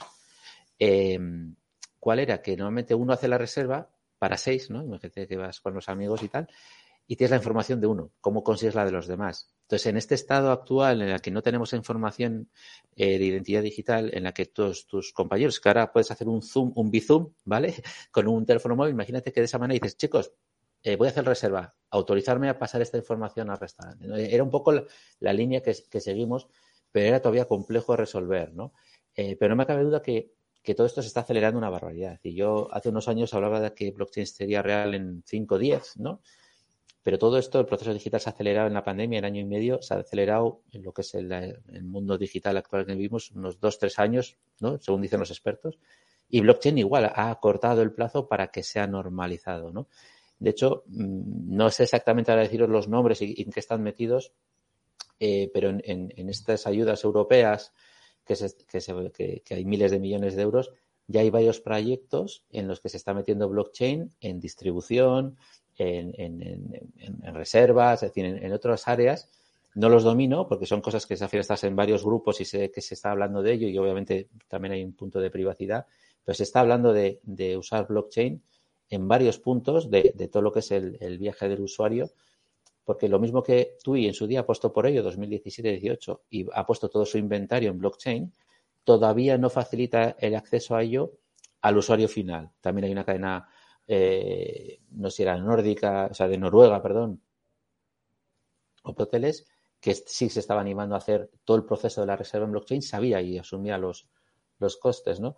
A ver, aquí eh, básicamente lo que es es un certificado digital de lo que está ocurriendo eh, y es transparente. Me refiero que muchas veces pensamos en que blockchain hay estos nodos, ¿no? Que decía antes, esa información por ahí, qué peligro. No, no, es que precisamente lo que se trata es que esté la información transparente, pero la ve quien la tiene que ver y la ejecuta quien la tiene que ejecutar, no cualquiera, ¿no? Porque yo he visto alguna vez hablando de blockchain y cosas que se dicen en, las noticias que, claro, es que si mi información está en 351.000 nodos, pues, todo el mundo puede verla. Eh, no, no, no, si no tienes autorización, no. Yo suelo contar aquí el ejemplo de, Estonia. Estonia eh, tiene X-Road, que dicen que tiene blockchain, luego lo desmiente, pero bueno, tiene un sistema muy, vamos a decir, similar a lo que es el proceso, donde tú como policía puedes acceder a la ficha de cualquiera, ¿vale? Pero hay un caso, no, sé si es verdad o mentira, pero bueno, en principio es, es verídico, en la que un policía accedía mucho a una ficha a una ficha, al teléfono, al registro, tenía a esa persona y resulta que eran pareja. no sé si cuál era el hombre o la mujer, ahora es indiferente, ¿no? La cosa es que detectaron que si esa persona no tenía nada pendiente ni estaba pasando nada, ¿qué hacía un policía mirando esta ficha? Detectaron que eran celos, ¿no? Y lo que estaba era vigilando el móvil, vigilando las cámaras de seguridad, a ver dónde estaba esta persona, no sé qué, no sé Pues le echaron del cuerpo de policía, lo detectaron bastante rápido. Claro, la policía sí tiene acceso, pero si no es el momento de mirarlo, ¿qué haces mirando? Pues ya dejan de confiar en ti y te echan del cuerpo de policía. Lo pasa lo mismo con los médicos. Tú vas a un hospital y el, que te pone la inyección para dormirte no es lo mismo que el dentista, ni es lo mismo que el médico de, familia. Cada uno tiene acceso a ver un trozo de información. Pero, ¿qué hace mi dentista mirando hoy mi ficha? Si yo no fui hace un año ni hasta dentro de dos años no voy al dentista. Entonces, ¿qué hace viendo el dentista mi ficha? Algo raro hay. Os ha confundido porque habrá otro aquí por ahí. Entonces, todo ese tipo de cosas es que cualquiera puede ver mi información. No es cierto, porque si no es necesario para hacer tu trabajo o prestar el servicio, no puedes acceder a esa información. Y si quieres acceder por alguna razón, me tienes que pedir permiso y autorizarte. Es un poco lo que hace la ley de protección de datos eh, en nivel de PSD2, ¿no? O sea, yo para pagar a una empresa, la empresa me manda un, SMS y yo expresamente le digo, sí, cóbrame, ¿vale? De forma proactiva. Entonces, viene a ser un poco esto, es decir, esa empresa que me va a cobrar una tarjeta de crédito no va a ver mi tarjeta de crédito, ni va a saber si es de un banco A o el B, le da igual. Solo quiere mi autorización expresa. Entonces, blockchain es un paso más allá en esto, pero resumiéndolo mucho, sería una cosa así. ¿no? Y luego, una vez que le das el dato, eh, tienen, o sea, porque has dicho que uno es el dueño de su dato, ¿no? En el blockchain tú eres dueño de tus datos y hay una, cierta seguridad o eh, confianza de que el dato va a ser usado de manera fiable y para lo, que, lo que está eh, estipulado. Pero tú luego puedes retirar también el acceso a ese dato o, puedes modificar ese dato y que no lo vean más. O sea, porque yo digo, ¿no? Al final son personas y nunca sabes lo que pueden hacer con ese dato. Claro, claro. Yo la reflexión que suelo hacer en, algunas presentaciones que he hecho de blockchain y demás, eh, al final suelo dejar esto, ¿no? Eh, yo le doy el dato al operador X para que haga mi reserva, ¿no? Y tal. Vale, ese dato, como pasaba el ejemplo que he puesto de este chico que hizo un uso indebido de la información, es decir, ¿a quién le doy la información? ¿Quién accede a ella? ¿Durante cuánto tiempo? ¿Qué pueden hacer con eso? Claro, ahora mismo estamos confiando enormemente en la ley de procedimientos que nos protege y es verdad, pero uff, la gente es muy retorcida. ¿Cuánto tiempo se puede guardar ese dato una persona que hace una captura pantalla, una foto, se lo apunta en un boli? Claro, ya se supone que tiene un contrato en la empresa que trabaja, ¿no? Pero ¿cuánta gente hace burradas que no deben? Entonces, ¿está seguro tu dato ahora mismo? Hoy no, confiamos en que lo esté. Con blockchain, ¿qué es lo que ocurre? Que no van a ver nunca el dato. Va a haber una operativa en la que tú autorizas en, un tiempo determinado hacer una operación concreta. ¿Vale? Es decir, eh, yo facilito mi email para qué? Para que me mandes la confirmación de reserva. Nada más. ¿Quieres ponerte en contacto conmigo para algo relacionado con la reserva? De acuerdo, me pides autorización y yo te doy que ok. Y si no, no me mandas nada. Entonces, aquí, fíjate, en marketing eh, va, a haber, va a ocurrir una cosa que es un giro de 180 grados. ¿Qué es lo que ocurre ahora? Hacemos, yo como soy marketingero, también el tema, a veces me gusta y otras veces digo, uy, qué incómodo va a ser hacer este gran cambio. Me explico. Lanzamos TSAB, ¿no? Para ver cuál es la mejor campaña, hacemos campañas para captar información, hacemos un montón de estadísticas con hacemos segmentación y microsegmentación por género, edades, no sé qué, un montón de cosas que, nos da información para luego ajustar o en revenue un precio o una campaña X, cuándo sacarla, cuándo dejarlo sacar, si el color este, el otro. Todo eso es, digamos, necesario, ¿no? Con la excusa del marketing detrás para vender y, va, muy bien. Pero lo que ocurre es que yo, por ejemplo, fui una vez a una boda a Gijón, de un gran amigo, y, y cada vez que pasaba un año menos un mes, ese hotel de Gijón me decía, me mandaba su oferta. Y pues fui a una boda. Y yo, bien, no volveré. Digo, y si vuelvo, igual vuelvo en familia o, vuelvo por trabajo. Pero durante, no sé, ¿cuál estuvo? Cinco, seis años o diez años, no sé cuánto tiempo mandándome, todos los años menos un mes, ¡pum! Y decía, Gijón, la cadena X, qué, qué, qué pérdida de tiempo, ¿no? Es más, es contraproductivo porque me están ya cansando, entonces yo a esa cadena ya no voy más, ¿no? Sin embargo, si yo quiero ir a Gijón, yo digo, señores hoteles de Gijón, voy a Gijón. Ahora sí mandarme una oferta, cuando a mí me apetece. Ahora mandarme la oferta, no cuando os daba la gana a vosotros, ¿no? Entonces, ahí es un giro de 180 grados. Entonces, las empresas van a tener que estar preparadas de forma muy diferente para proporcionar esas campañas de marketing. Y, digo, un hotel como la empresa X de zapatillas o lo que sea, ¿no? Entonces, tú puedes dejar abierto a que te lancen la campaña que sea o yo solicito que me des la oferta X, ¿no? Entonces, es, es un cambio importante porque si yo facilito y abro mi información, Claro, eso tiene un precio. Muchas veces decimos que las cosas gratis, gratis, gratis, no son gratis. Todo tiene un precio. Ese precio es dar la información. El, precio, el, valor está ahí. Eh, quien más información tiene, pues digamos que, gana, ¿no? Porque puede gestionar mejor las cosas. Pero ahora, como soy yo el dueño de mi información, yo decido cuándo te la mando. ¿Qué puedes hacer con ella? Pero no quiere decir que no, te la, no se la mande nadie. Hay gente que va a tener su libre disposición al tercero para que es más, igual le gusta a la gente que le manden cosas, ofertas cada semana. pues bien, pues perfecto, ningún problema. Pero ya es una decisión de la persona, no de la empresa. Mm. Por eso cuando a veces, eh, eh una reunión que, lo típico, mezclan eh, Big Data, inteligencia artificial, no sé qué, blockchain, y yo voy a hablar de blockchain turismo, y están las empresas de marketing, ¿no? Con toda esta captación de, datos, ¿no? Para, hacer acciones para las empresas que les pagan, ¿no? Y, y hacer que ese machine learning, pues, pues, pues ejecute, ¿no? Como muy bien hablaba el otro día el gran jefe Antonio Tapia de todo este tema. Claro, pues hay que nutrirlo. ¿Cómo lo nutres? Eh, pues pidiendo datos. ¿Cómo los consigues? Con cookies, con eh, IPs, no sé qué, con un montón de cosas. Ya, ya, pero igual estamos consiguiendo la información de una forma un poco no del todo legal o y tal. Entonces, cuando yo hablo de estos temas y están al lado los de Big Data y demás, dicen, no, no, eso no va a llegar nunca, es imposible. ¿Sabes? Ah, pues mira, con las tarjetas de crédito ha llegado. ¿Sabes? Que si yo no autorizo a que tú me cobres, no me vas a poder cobrar. Y si me cobras, yo rechazo y, ya está, ¿no? Entonces, ese consentimiento expreso va a llegar. ¿Que llega el año que viene? Probablemente no. Pero llegará. Llegará porque ya se está hablando de ello en Europa, se está empezando a legislar, se están empezando a hacer cosas, se están empezando a ver ejemplos de trazabilidad de fruta de un punto a otro, se está viendo que es efectivo y falta todavía gente para dominar el tema, falta también pues, la ley que se adapte y todo esto, ¿no? pero está llegando y, vamos, no me cabe duda. llevo, pues eso, desde 2014 aproximadamente en el tema y estoy viendo esos progresos, esos avances, ¿no? Entonces, esto igual es un futurible, no lo vamos a ver dentro de un año o dos, pero va a llegar, porque es que todas las cosas que están empezando a moverse alrededor están sucediendo. Yo recuerdo cuando puse las puertas hace tres años, creo, de, para apertura con el móvil, la gente decía, pues ahora llega la pandemia y están todos los hoteleros como locos buscando proveedores de aperturas de puertas con el móvil y auto-check-in. Yo dije, que viene, que viene. Pues nadie me creía, ¿no? Entonces estas cositas aceleran todo mucho, ¿no? Entonces la pandemia ha acelerado esto. Pero es que antes de la pandemia también existían las vacunas de, para ir a África o Asia y tenías un cartoncito amarillo que bueno, confiabas en que la gente no lo manipulaba, lo llevas en el bolsillo, que igual lo perdías, se te mojaba, ¿qué pasaba, no? Si esto lo metemos dentro de tu entidad en la que tú tienes para ir a Senegal, ¿no? Bueno, me fui allá a hacer un, vídeo de una peli, pues eh, ibas acojonado, porque claro, si el papel te lo miraba el tío, se fiaba, no se fiaba, lo pierdo, se me olvida, ¡ay Dios! O sea, vives como un estrés continuo, de esta manera, ¿no? Tú tienes toda la ficha bien registrada y ya da igual, porque a veces que te cogen el documento, se lo llevan a una mesa allí a mirarlo, a sellarlo, te lo devuelven y dices, ostras, ¿qué habrá pasado entre medias? ¿no?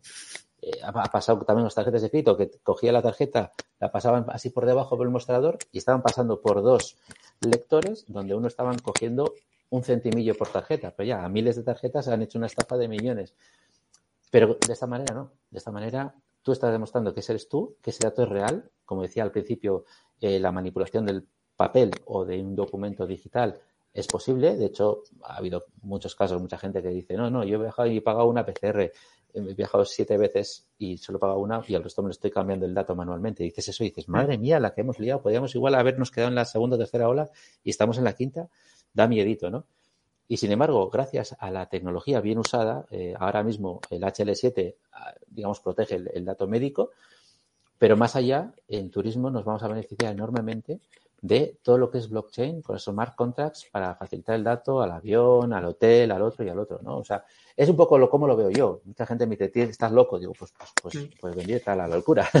¿Y, ¿Y, cómo lo ves a nivel de, reservas? Hemos comentado ahora un poquito y también has, dicho que, por ejemplo, tú había puesto su inventario en blockchain. A ver, tenemos también eh, Miquelón, que nos hace esta pregunta. Se ve que es hotelero, Miquelón. Está hablando de competir con las OTAs también, si esto nos va a ah, ayudar a competir uh. con las OTAs. Claro, ahí, ahí podemos ver si, si nos va, vamos a acercarnos al cliente o también las otras van a seguir siendo ese escaparate de distribución que vamos a, necesitar, por mucho que esté el blockchain. ¿Cómo lo ves tú a nivel de reservas? A ver, el escaparate va a ser muchísimo más grande, ¿vale? Porque como ponía antes el ejemplo de, un hotel hacia un tercero, que puede ser un tour cualquiera y demás, si está en la red blockchain, ¿vale? Puedes ofrecer ese servicio desde cualquier origen o puedes encontrar cualquier cosa. Eh, ahí también hay mucho debate al respecto de cómo se puede hacer, qué tecnología usar, porque ahora aquí hay red privada y pública. Entonces, lo difícil es crear el puente entre una y otra. ¿Vale? Hay blockchain privadas donde digamos eres socio y, puedes ver todo lo que hay dentro, ¿no? O, ser usuario, y redes públicas donde hay, también un, amplio abanico de, posibilidades. Entonces, el puente entre unas y otras es, lo complejo del blockchain, lo que, lo que están intentando solucionar y, hacer estandarizar, ¿no? Y llamaríamos ahora las APIs, ¿no? Eh, como decía antes también, entre dos, tú tienes un CRM y tienes un PMS, eh, que, no es del mismo desarrollador, es de otro, y, se transfieren la información de uno a otro. Con blockchain eso es un poquito más complejo porque si usan distintos lenguajes y demás, es un poco eh, lo, difícil, pero no imposible, ¿vale?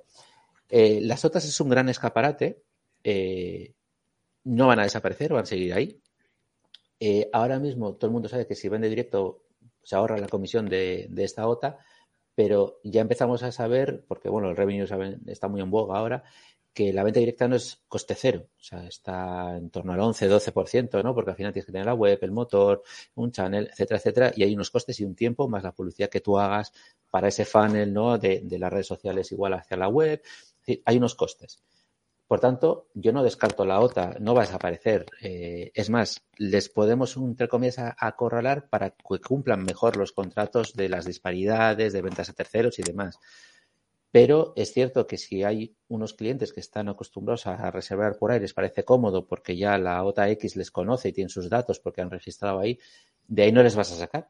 Entonces, yo no creo que sea el fin de las OTAs por blockchain, al revés, se van a adaptar a, unos nuevos eh, entornos ¿no? de, venta y de publicidad, etcétera, etcétera. Y las cadenas hoteleras o hoteles independientes van a tener más oportunidades de acceder a mucho más. Eh, porque esa disposición de, de TUI, de, asientos en un avión o de, o de hoteles, claro, ya no depende de los contratos directos hechos con agencias o con un hotel en Canarias, sino que ahora mismo va a estar abierto a que cualquiera pueda operar con ello, con lo cual aumenta las ventas por todos lados. No estás limitado a un tipo de contrato, ¿no? Es decir, yo he pasado en hoteles de tener 15 contratos con distintas OTAs mm. a tener 5 o 3 eh, porque no me vendían, ¿no? Y, el mantenimiento y los contratos, al final te colaban una porque te dejabas un canal abierto, ¿no? El channel ha ayudado mucho a gestionar eso. Antiguamente yo me acuerdo de tener 15 canales, ir uno por uno, cerrar a última hora ventas, pero había un, release de unos de 30 minutos, o sea, era una locura. Pero ahora todo eso, el channel lo facilita, pero si ahora lo metemos también en una red que es mucho más amplia, que es, eh, que es blockchain, entonces ya, ya no dependes de estar eh, digamos, en, un banner publicitario o, en una OTA, sino que vas a estar en otro espacio donde la venta cruzada va a ser bestial. Entonces te puede llegar el cliente por cualquier entorno, pero es un cliente eh, que te va a llegar eh, de forma segura, con datos fiables, etcétera, etcétera, ¿no? Que ya no es una OTA que a través del tercero o el cuarto, porque tiene unos acuerdos con Beta saber cómo, le han hecho un descuento, se han quitado su comisión para conseguir la venta y conseguir el dato del cliente, ¿no? Es decir, si yo vendo a 100, yo veo que hay una disparidad porque tengo un programilla que me lo detecta, porque ha vendido dos euros más barato que mi web. Entonces, claro, el cliente ha dicho, joder, dos euros tres noches, pues es una pasta, pues una pasta, pero bueno, para un café.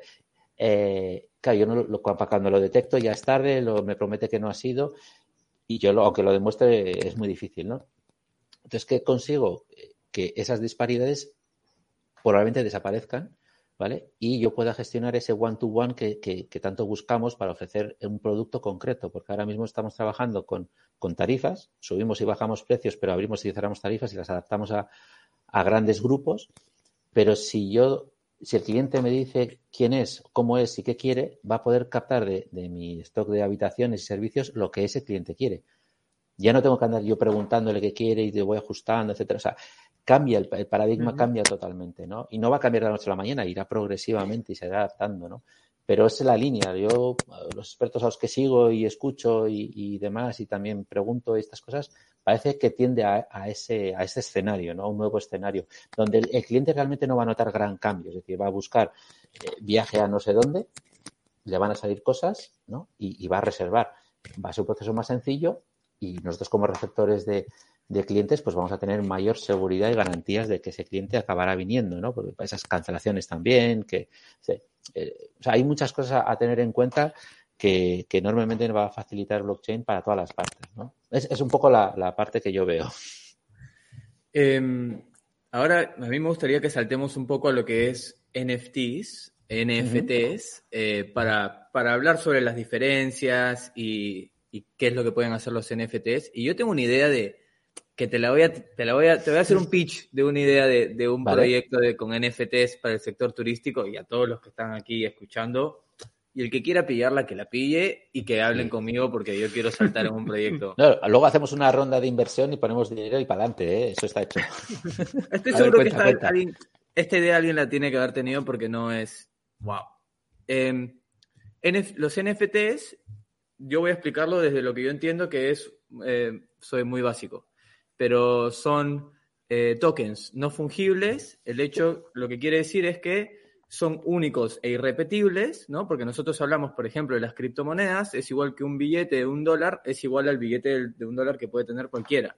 Esto es algo único e irrepetible, a menos que haga, yo qué sé, 10 ediciones limitadas de esto que es igual, ¿no? Que también serán únicas. Claro, únicas esas 10, ¿no? Eh, yo creo que, por ejemplo, podríamos trasladar los clubes de fidelización de los hoteles en NFTs y que, por ejemplo, si luego ese hotel abre más, más hoteles en el mundo, ese club de fidelización, por ejemplo, también va a ser más valioso porque hay más plazas y luego yo lo pueda vender. O sea, que no simplemente, o sea, si yo soy eh, socio de ese hotel o, como no sé, parte del club de fidelización, luego se lo, lo pueda vender a otra persona o pueda vender mis reservas Em, algo así, como que darle más valor al club de fidelización para cuando no lo utilizas, algo así como se hacía el timeshare, pero quizás dándole una, una vuelta de tuerca un poco más interesante. Sí, sí, sí. No, a ver, como, como, como interesante es, eh, básicamente estás usando el concepto de que esto es propiedad mía, por decirlo de alguna manera, como una obra de arte y demás, tú eres el autor, pero luego esa obra, ¿no? que está un poco el ejemplo que están poniendo en, y demás, una obra digital o, incluso física, eh, pasa de un dueño a otro, pero ese dato es real y además tú lo prestas puntualmente. Entiendo que es que si tú acumulas no sé cuántos puntos, le dejas a alguien que los use en otro sitio, ¿no? ¿A, eso te refieres? Claro, por ejemplo. Por ejemplo. Sí, claro, ahora mismo eso es inviable porque eh, es curioso, yo viví la época en la que los puntos eran personales e intransferibles, o sea, pero no se los podías pasar ni a tu mujer, ni a tu hermano, ni a nadie, o sea, es que o, los disfrutabas tú o nada. Eso se ha ido flexibilizando eh, en el que yo puedo facilitar mis puntos a otro, pero dentro de, ese club y, de formas muy, muy limitadas. A mí el tema de la fidelización no sé, igual ahora me van a odiar muchas personas y las cadenas hoteleras me van a, crucificar, ya no voy a trabajar más nunca en, hotel, pero yo creo que está obsoleto totalmente. Eh, en su día pudo ser interesante. Algún club puede ser todavía aún interesante, pero de hecho hay cadenas hoteleras que no tienen programas de fidelización. Hay CRMs que te venden eh, sus programas para gestión de identidades y, y club de fidelización, incluso estos wifis que accedes a través de redes sociales te dicen, no, también vamos a hacer un club de fidelización para tu hotel. Y digo, no, de hecho mi hotel no tiene. Digo, no, porque la gente es un poco, me refiero, no es tan fiel. O sea, la gente va picoteando y quiere probar. De hecho, ahora mismo el cliente ha cambiado mucho desde hace unos años, ¿no? Y, entonces vuelven a la ciudad, pero quieren probar otra cosa, otro hotel, o apartamento, o, o furgoneta. O sea, no son tan fieles. Por tanto, yo no creo que dure tanto. A ver, hay gente de, corporativo que sí son fieles a tal, pero claro, si acumulan los puntos como cliente corporativo en la cadena no sé qué y le quieres de vacaciones, ya no te sirven las millas del avión o lo que sea también, ¿no? Entonces, ¿cómo las puedo canjear de uno a otro? Claro, tú le dices a Iberia que tienes las millas de British Airlines y dices, bueno, es que están dentro del grupo, vale, ya, pero si le dices de American Airlines, dice, no, no, tú aquellas las consumes ahí tal. Pero tú a ti mismo te puedes beneficiar de, que has acumulado puntos en terceros para hacer un, un, viaje, vamos a decir, gratis porque has acumulado, ¿no?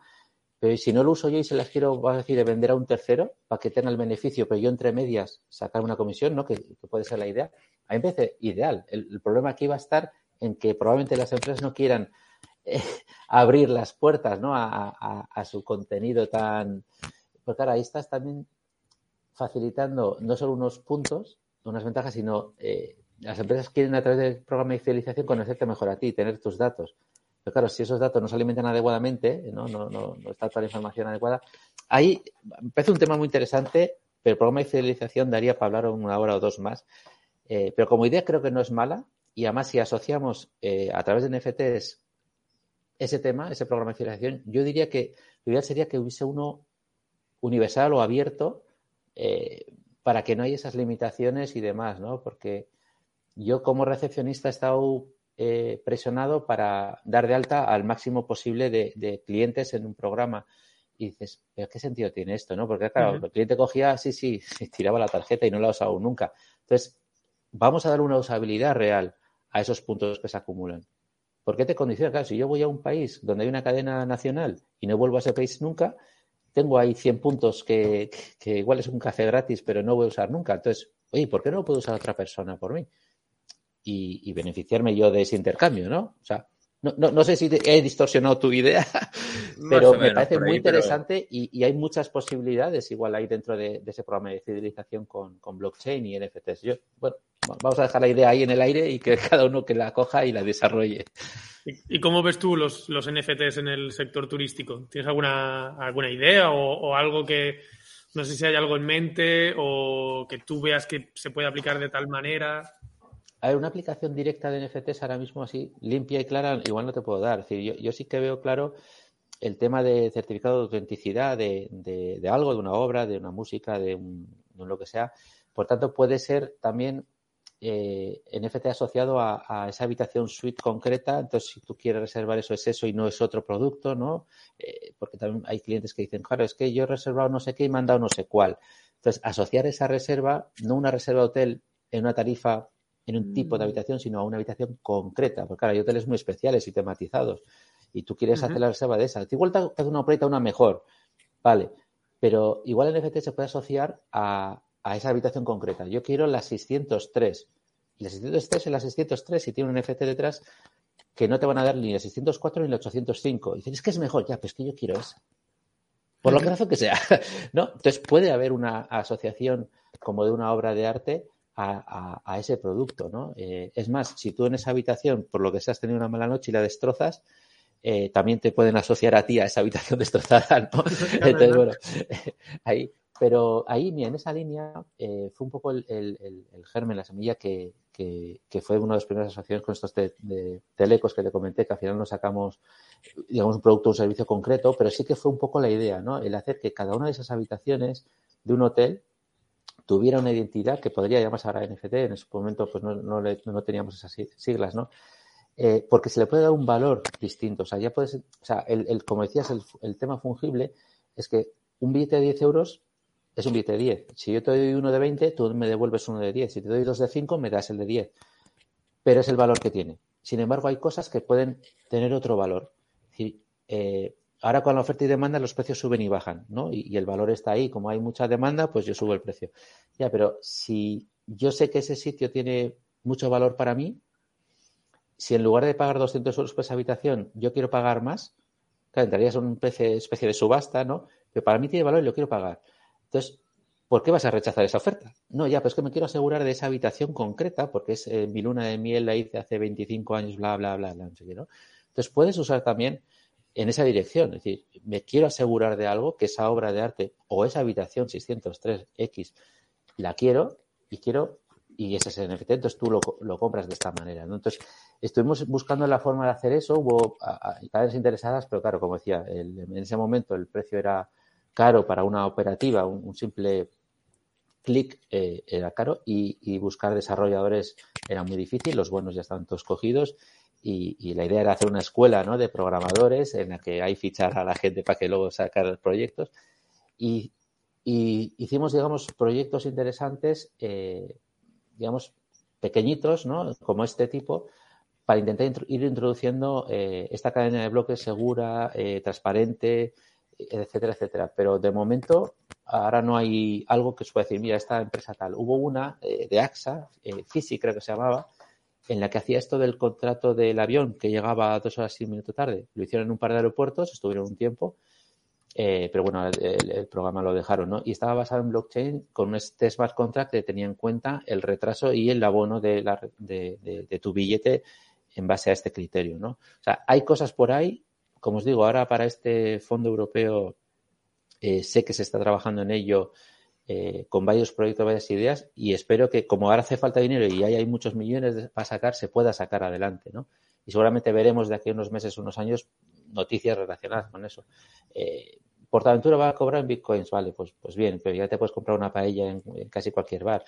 Eh, un buen amigo, Alejandro de Hotel Kibir Becker, director ahora, eh, tiene, ¿cómo se llaman? De una empresa en el motor de reservas, puedes pagar con criptomoneda, con Ethers, bitcoins o lo que quieras. Y esta empresa lleva ya más de 2.000 hoteles. Me refiero que, que hay muchos hoteles que están usando el pago en cripto, por ejemplo, que es un, una parte, ¿no? que como bien decías al, al principio, eh, muchas veces esconde el humo detrás del Bitcoin, de todo lo que puede hacer el blockchain, como hemos estado hablando, pero esas cosas ya existen, la forma de pago en criptomoneda existe, que, que no es más que una trazabilidad de quién paga qué, cómo, y, estoy seguro que, ya digo, no os puedo hablar mucho, pero sé que hay uno que está dándole vueltas a, la distribución por distintos canales a través de blockchain. Y, espero que llegue pronto, porque la verdad que, que, se pueden hacer cosas muy interesantes y estoy deseando. Yo en mi hotel ya os he dicho que hago cosas un poco con cierta anticipación, ¿no? Eh, eh, cuando yo tenía PP antes de que se pusieran de moda, las aperturas de puertas se pusieran de moda, auto check-in eh, ya lo tenía. yo quiero estar en ese punto para, para juguetear, ¿no? Y trastear antes y demás. Entonces, en cuanto se haga algo y, sepa de, de, alguna cosa en blockchain que pueda adaptar a mi hotel, eh, sin duda eh, la jugaré con ella y os la pasaré para que la conozcáis. ¿no? Nos, nos avisas y la presentamos acá. Y para, para agarrar esa del NFT de la habitación, si la trazabilidad lo permitiese, no sé, ya tema de protección de datos, pero estaría bueno también, yo qué sé, si sé que en esa habitación se hospedó Mick Jagger y, y, la, y me lo dice porque está ahí en el blockchain, ah, yo quiero hospedarme ahí y vale más esa habitación porque ahí se hospedó Mick Jagger. Sí. Claro, ¿y cómo demuestras eso? Porque muchos hoteleros dicen, sí, sí, ahí se hospedó. Igual hay imágenes, hmm. fotos de que estuvieron alojados ahí, tal, tal. A ver, por un lado, Milla tiene que autorizarte o la, o la discográfica. Bueno, la, protección de datos, mm, a ver cómo anda, no depende de cada país. Le pones un porcentaje ahí de cada venta para él. Claro. Exacto. O sea, oye, un tanto por ciento. En el, smart contract se lo pones ahí. Exacto. Entonces, realmente no es tan disparatado. Es decir, eh, habrá gente que diga, no digas ni por nada del mundo que estaba aquí, y otros dicen, oye, un 1% para mí, para mí ¿vale? o dos, venga, va. Pues entonces, igual te interesa a ti hacer publicidad porque aquí ha estado o en esta cama ha dormido o, o, o esta almohada le ha caído la baba mientras dormía. Ahí. Pero bueno, sí, sí, o sea, posibilidades hay un montón, ¿no? Y, y, ya te digo, a mí el NFT me parece muy interesante porque, ya te digo, eh, certifica digitalmente algo que, que, no sé, una obra de arte necesitas un especialista para ver si ha sido eh, un pintor muy bueno o realmente no, miran ahí en profundidad si la pintura, el trazo, la hace no sé qué, se tiran días, semanas para analizar un cuadro eh, con un montón de dinero por medio. Si tuviera NFT, una obra digital, eso es nada, verificar que esa obra es real y, o sea, que todas esas cosas agilizan y, te dan la confianza que necesitas muchas veces para adquirir un producto, ¿no? O sea, tú mm. cuando vas a comprarte un coche ves la marca, ves el concesionario ya, pero dentro tienen piezas, ah, es que es nuevo, tiene que tener las piezas. Pero cuando compras uno de segunda mano, ¿cómo sabes si esa pieza que te ha puesto incluso un taller, ya no el tío, es oficial o no? Claro, si tú vas a, comprar un coche y le pides, eh, oye, ¿qué reparaciones? No, le cambia la correa, el filtro, el tal, no sé qué. Ah, bien, bien, vale, genial y te da unos papeles sellados con un, ya, pues que su primo tiene un taller y en vez de comprar el de marca A, ha comprado el de marca blanca, no, es que lo ha comprado en, en un desguace, ¿no? Y, y, de dudosa tal. Pero tú te has comprado un, segundo, un coche de segunda mano creyendo que está bien, confías, ¿no? Pasa la ITV y todo y qué bien. Pero a los dos días hace pum y ¿qué ha pasado? Pues nunca sabes. Sin embargo, si esas reparaciones, fíjate que nos estamos saliendo del turismo, tuvieran detrás mm, cada tornillo, un FT, o cada eh, proceso, ¿no? Un, blockchain detrás y tal, tendrías total garantía de lo que tiene ese coche debajo del capó, ¿no? Entonces, eh, yo, por ejemplo, digo a, los turoperadores, no, mi hotel es seguro. ¿Por qué? Porque relleno un cuestionario. ¿Tiene salida de extintores, no sé qué, tal, pum, pum? Sí, sí, sí. Eh, y las cortinas son eh, es decir, si hay un fuego, en vez de arder, se hacen cenizas. Sí, sí, claro, claro, sí, sí. Cuéntale que venga un grupo de americanos, la gente dice lo que sea. ¿Cómo certifico eso? Pues porque tengo la ficha técnica y se la puedo mandar sin ningún problema. ¿Sabes? Entonces, mm, a mí también no tengo que rellenar fichas. Digo, sí, sí, sí, sí, pum, te lo envío. Ahí está, comprobado. Porque claro, la ficha técnica al final también con Photoshop, copia, pega, tim, pam, pum, y, ¿no? Entonces, eh, ay, va, ¿qué, ha pasado? Pues, ¿qué ha pasado? Muchas veces me llevo la mano a la cabeza. No es que yo pensaba que no iba a pasar nada. No, es que lo podemos hacer y, y además con, con relativa facilidad, ¿no? O sea, yo creo que el blockchain está para ayudar y, es una realidad, no es humo. Eh, hay, ejemplos de trazabilidad ya hechos en blockchain, hay operativas hechas con blockchain, es decir, no es algo de futuro, es algo de real de hoy. Simplemente hay que seguir mejorando, digamos, el valor que da las cosas que, digamos, ahora hacemos con una tecnología en la que estamos acostumbrados a compartir esta información y fiarnos. Y en breve llegará este, este vuelco en el que ni nos daremos cuenta de que detrás de la aplicación X que hacemos las reservas hay blockchain. Esa es la magia. Es decir, vamos a dejar hablar blockchain. O sea, vamos a, hacer uso de ello sin darnos cuenta y sin tener que explicar una y otra vez qué es la cadena de bloques, la distribu distribuida, ta, ta, ta, ta. Porque yo a mi madre no le explico cómo funciona WhatsApp, ni sé yo lo que es el punto, con el punto a punto sí, porque al final te toca saber lo que es, pero a mi madre le da igual que esté encriptado de, punto a punto. Manda un utilizarlo, manda la foto, sea... cómodo, ¿no? Y ya está, y, punto. Entonces, con esto va a pasar igual. Todo vas a acabar haciendo una reserva de un avión, de un hotel, de un bla, bla, bla, y vas a estar más a gusto que un arbusto porque no vas a tener que hacer menos operaciones que antes y vas a estar más tranquilo y vas de viaje tranquilo, no vas sospechando de que mmm, aquí, este qué va a hacer con mi dato, me ha mirado mal, que uy, ese, eh, me ha cogido el DNI, pero mmm, le he visto que lo ha escaneado, pero no sé si le saco una foto y qué va a hacer con ello, ¿no? Entonces, yo antes tenía el escáner de documentos debajo, ¿no? En el mostrador y ahora lo he sacado arriba, que no es que quede muy bonito, pero la operativa es más rápida, ¿no? Pero también ven qué estoy haciendo. O sea, se trata de dar transparencia, ¿no? ¿Y para qué hago esta firma aquí en la tablet esta? No, es para la ficha policía. Ah, vale. La gente se queda tranquila cuando, cuando hace cosas y se las explicas y, demás. Saben por qué. Eh, pues claro, el papel, te dan un papel, firmas y tiras para adelante, ¿no? Y nadie se lee la letra pequeña, pero si en lugar de hacer eso, tú eres el que de forma, digamos, eh, auto, no automática, decir automática, no, de forma eh, expresa, autorizas cada paso, pues yo creo que es mejor para todos a nivel de, imagínate, al hacer trámites en el ayuntamiento, hacer trámites de cualquier tipo. Eh, te das de alta a un banco, fotocopia el DNI, y vas, no, ay, es que se me olvidó pedirte, bueno, otro día, otro día más, no te cuento más, o te tienes que dar de alta en un banco, de, de los de toda la vida, y tienes que ir unas dos veces mínimo. Una para decir hola, buenos días, no quiero que me cobres comisiones, y dicen, mm", y la siguiente para llevar documentación. Y después te dicen, no, voy a ver a riesgos, y dices, no, si me voy a abrir una cuenta con 50 euros, que no voy a pedirte una hipoteca. Y sin embargo existen los neobancos, ¿no? Como N26, que es muy famoso y demás, y tal, en la que digitalmente te abres una cuenta. De hecho, yo tengo bitcoins por la curiosidad que tuve en su día y demás, no, no tengo muy poquitos, no, yo no lo uso de forma de inversión, ¿no? Sino quería saber cómo se opera, eh, invertir en una ICO, eh, ¿no? Leí el white paper y dije, venga, va, pues me animo. Eh, le pagué a, compré la entrada que comentaba antes, ¿no? Entrada a, a un evento, era de blockchain y no podías pagar de otra manera, o si podías pagar en euros, ¿no? Pero decías, voy a un evento de blockchain, tengo que pagar Bitcoin como haga falta. Dar ejemplo, ¿no? Claro, entonces ese tipo de cosas, pues, pues vas aprendiendo, vas haciendo cosas y al final se va a normalizar y te vas a dar cuenta de que estás dándote de alta en algo, por ejemplo, eh, Coinbase es una de las eh, wallets, ¿no? Donde tienes la, la cripto, eh, que no he tenido que ir a ningún banco. Eh, se, han, asegurado ellos que mi documentación, ta, ta, ta, y además una serie de dobles chequeos que no te creas que es sencillo, pues simplemente dedicas 5 o 10 minutos de tu vida a hacer eso en ese momento y tener las claves de seguridad seguras y no perderlas, que eso es muy importante, y a partir de ahí a disfrutar. Mira, hace dos semanas le creé una cuenta a mi padre en Binance para, para que invirtiera algo en Bitcoin y quedó alucinado que en cinco minutos, con un selfie, con biometría, con tal, tuviera la cuenta hecha, así que yo me quedo con lo que has dicho. Oye, ¿qué, ¿tú qué me has hecho que he venido tantas veces? Bien, mi hijo me ha hecho una cosa. en 10 minutos.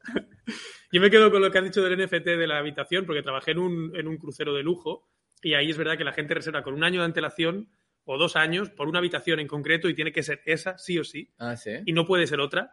Y, dile tú en un barco que le desvías a otro, que no puedes. O sea, no, si no tienes habitación. Y me gusta mucho si se puede em, calendarizar o si se puede temporizar, si se puede poner para pues un NFT de, esa, de las 606 para el 13 de octubre, otro para el 14 de octubre, tal. Pues compro los NFTs de esa semana, ¿no? Tengo esa reserva de esa habitación esa semana. Por ahí vamos a, sacar ideas. Eh, me ha gustado, me ha gustado. Es que hay un terreno terrible y ya te digo, fue uno de los comienzos que no llamamos NFTs, pero bueno, precisamente al asociar la reserva a una habitación concreta, eh, etcétera, etcétera, ¿no? Y además luego ahí entra todo, porque ya no tienes que decirle lo que decíamos al principio de es que soy alérgico a los cacahuetes. No, es que ya lo tiene. O sea, es que tiene la tarjeta, tiene el teléfono, tiene tu perfil, tiene todo. Y, para hacer upselling y cross-selling ni te cuento, porque no tienes que llegar a estimar y decir, bueno, esta compra con tanto tiempo de plazo, es de esta edad, ha venido por aquí. Y, el algoritmo, como comentaba Antonio Tapea, pues acaba deduciendo, ¿no? De, de que podríamos venderle algo. No, no. Es que tú estás dando mucha más información sin que te la lleguen a pedir porque además eh, tienen también todo tu historial de, cuántas veces han, hecho otros sitios Operate contigo o cross-selling y demás. Entonces, estás captando información de terceros sin tener nombres ni apellidos ni, ni qué, pero acabas alimentando a estos algoritmos con mucha más información para que sean mucho más óptimos. Por lo cual, ese one-to-one de que habla Chemarrero y otros muchos, ¿no? De, de, esa personalización va a acabar siendo absolutamente real. Ahora es muy difícil llegar a un one-to-one. Es decir, yo en mi hotel tengo una tarifa más alta, más baja, un código específico, puedo segmentar, puedo hacer un montón de cosas, pero desde la analítica y demás cuesta sacar. Y sin embargo, ahora realmente me pueden ofrecer el producto mío específico y concreto. Me pueden saber si soy del equipo no sé qué para dejarme un detallito en la almohada. Si a mi hijo le gusta Mario Bros, cuando vaya al próximo hotel le dejan un muñequito de Mario Bros encima de la mesa.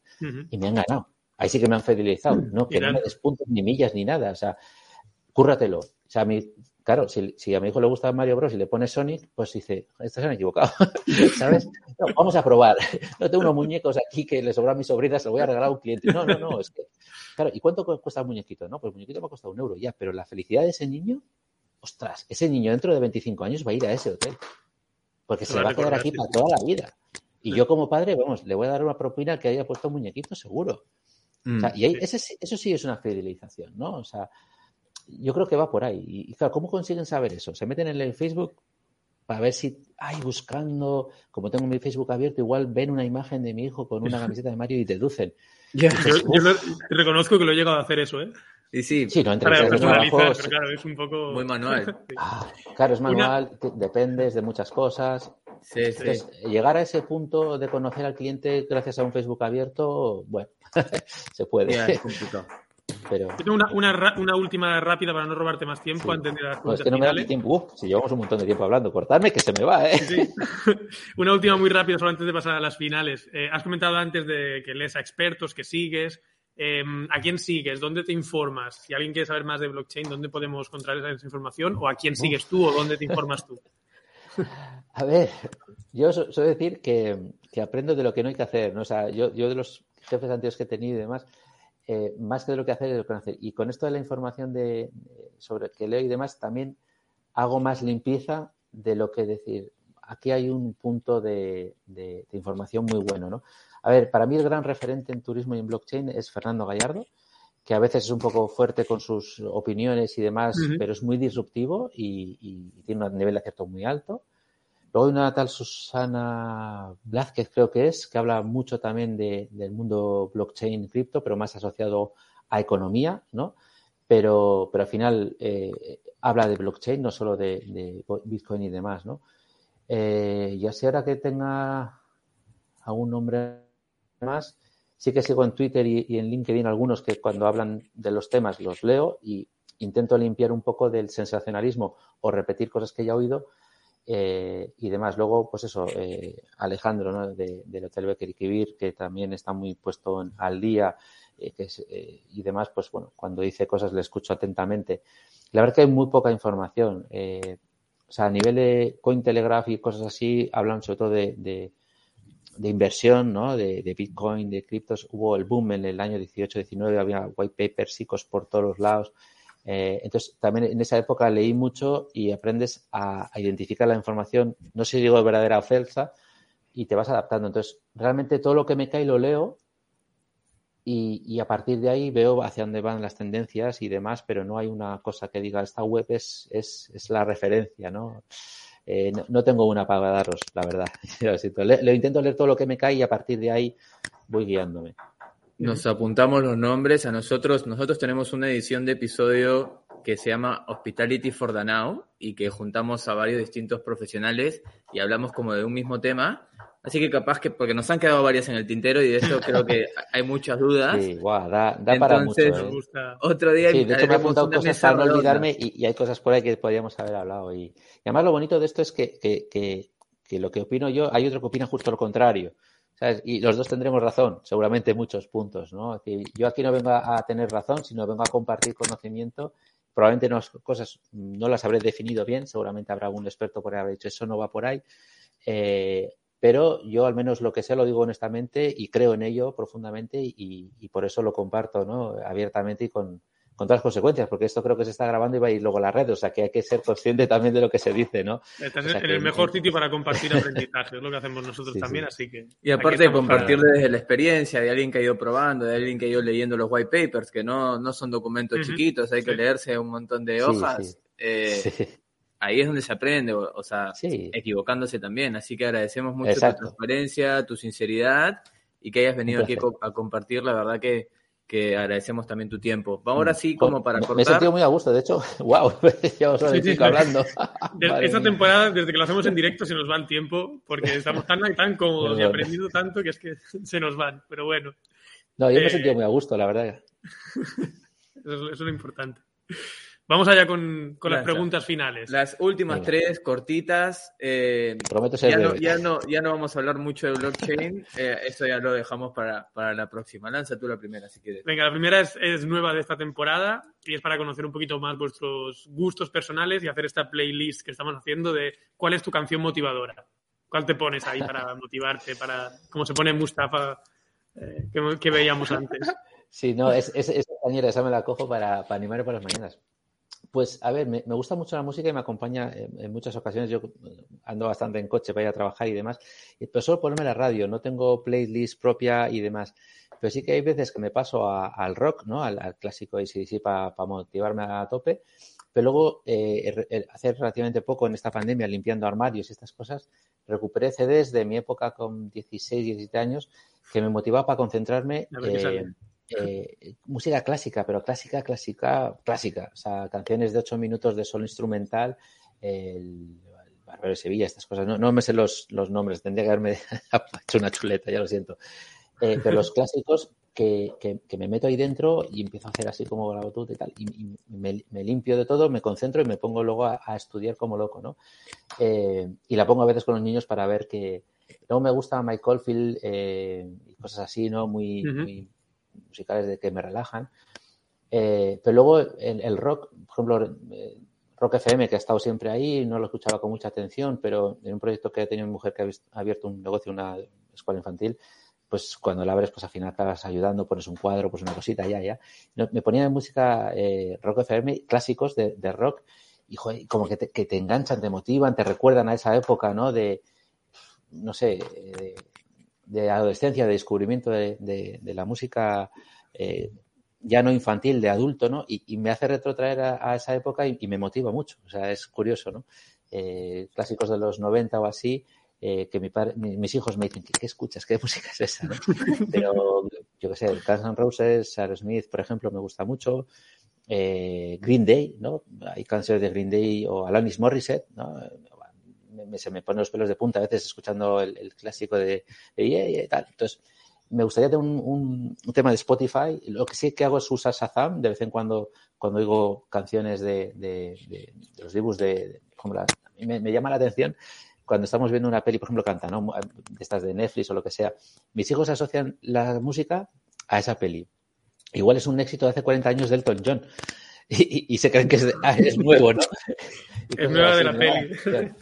Y, intento, pues eso, coger canciones y demás. Sí que uso playlists profesionalmente en el hotel para el gimnasio, la, el lobby y demás, pero luego personalmente no, tiro de CDs y, DVDs eh, antiguos, que todavía tengo una cadena por ahí, y, hago así. Siento no poder dar muchos títulos, pero bueno. Está perfecto. No, no, nos has tirado varios, ya llenaremos la, la playlist. Em, la siguiente pregunta es acerca de hábitos. ¿Qué hábito has incorporado ya sea recientemente o, un hábito que tú sepas que es un hábito que ha marcado una diferencia en, tu vida? Pues eh, fíjate, con todo lo digital que soy, eh, me gusta mucho Trello, Slack, todas estas cosas, miro para, organizarme y trabajar en, equipo o, individualmente. Eh, pues aquí está, agendita, lápiz, y me voy además a todos lados con, mi, agenda y, lápiz. ¿Y, por qué dirías lápiz? Porque el lápiz o se gasta, puede sacar punta, ¿no? y voy así. Y papel, o sea, tiro mucho de, papel reciclado, ¿vale? para pequeños apuntes. Entonces, lo que hago es organizarme pequeños objetivos diarios para cumplirlos, porque cuando los cumples te motivas, ¿no? Entonces, hay una especie de agenda a dos, tres días vista, una semana vista, pero que lo voy trasladando luego a una agenda al día. Al día eh, me lo suelo agendar por la noche y por la mañana pues intento cumplirlo en un orden y demás, ¿no? Y luego pues, salen imprevistos estas cosas, pero eh, lápiz y papel. O sea, fíjate que soy súper digital y tengo la agenda de Google y todos los, todos los sistemas que te vas a imaginar, pero al final el, el, papel, ¿no? Y he vuelto a leer por la noche. Una cosa que, que no sé por qué dejé de hacerle, empiezas a leer a los niños y te vas a la cama pues leyendo artículos. He vuelto a leer libro de papel y, dedicarle unos minutillos a, a la lectura porque la había dejado. O sea, con esto del trabajo, los niños, eh, la lectura, o sea, leía, leía muchas cosas, artículos, estas cosas, pero leer el libro, eh, por ejemplo, Sapiens, que tenía ganas de leerlo, lo leí hace unas, mm. unas semanas, muy interesante, muy profundo, digamos, para conocimientos generales de, de, dónde venimos y a dónde vamos. Padre rico, padre pobre, dije, me cago en la madre. Tenía que haber leído este libro con 25 o 30 años. Pues lo he leído en pandemia eh, y, dije, me cago en este libro, tenía que haber leído yo hace, hace años, ¿no? Lo tengo guardadito ahí, subrayado, pero bueno, para mis hijos, ¿no? Cuando tengan esa adolescencia y demás, a ver qué hacen, ¿no? Eh, y luego sigo, pues eso, a, gente que, que, escribe cosas de el coaching, ¿no? Me, me, llama mucho la atención el PNL, el DISC y demás, el, conocimiento de las personas de comportamiento y demás. Todo este tema lo intento aplicar a recursos humanos en, en los proyectos en los que estoy involucrado. Entonces, eh, entonces estoy cogiendo nuevos hábitos de, aprendizaje, digamos, que me han ayudado. Por ejemplo, esto, del orden de las cosas y papel me viene también del coaching, ¿no? O sea, yo he pedido a coaches que, me ayuden en los proyectos y demás y a partir de ahí genero nuevos hábitos, ¿no? Y, es lo que me permite un poco hacer lo que decíamos al principio. ¿Cómo haces todo esto? Pues bueno, pues poco a poco, ¿no? Eh, pequeños objetivos, los vas cubriendo, te vas motivando y ya, y, poco más. Muy bien. Y la última, yo creo que, nos lo has dicho ya en varias ocasiones así, eh, nos ha dejado entrever, pero ¿qué es para ti la actitud emprendedora? A ver, claro, esa pregunta también, la típica pregunta de la uni o de muchos sitios, ¿no? ¿El emprendedor se hace o se nace? Eh, yo he nacido emprendedor seguro, pero por el camino me estoy haciendo. Yo creo que tiene que haber eh, ilusión. Yo creo que todo el mundo puede emprender algo. Para mí un buen profesional no es solo el que se dedica ocho horas al día a una profesión, sino yo cuando estuve volando en Iberia, que es auxiliar de vuelo y tiene muy bonito, pero aquellos que tenían otra cosa fuera, no otro trabajo, sino otra motivación personal, un hobby. Eh, había uno que, estaba construyendo un camión para atacar, otro que tenía una tienda de ropa, otro tenía una, no sé qué, el amigo de la fotografía en esa época. Esa gente que tiene un hobby fuera es mejor trabajador o sea, yo los empleados que he tenido y compañeros he visto que aquellos que tenían fuera una motivación, aparte de la familia o el deporte, ¿no? Sino una casi, casi profesional, ¿no? Eh, que puede ser colección de sellos o lo que sea, ¿eh? eh acaba siendo mejor, mejor eh, compañero y mejor profesional, ¿no? Entonces, para mí eso está ahí dentro, lo tenemos todos probablemente, pues si lo alimentas y lo incentivas, acabas sintiéndote mejor, durmiendo mejor, y demás. Entonces, para mí te tiene que emocionar algo, cogerlo y, disfrutar de ello, ¿no? Eh, yo he ido enlazando una cosa con otra, como decía, por eso. Eh, mi cabeza no para de pensar, ¿no? Eh, proyectos, ideas, algunas se pueden llevar a cabo, otras no, unas son por cuestiones económicas, otras porque yo no sé programar y, y, si no me estaría programando todo el día cosas nuevas, pero luego te tienes que juntar con la gente adecuada, ¿no? Elegir bien y darte cuenta a tiempo, eso es muy complicado.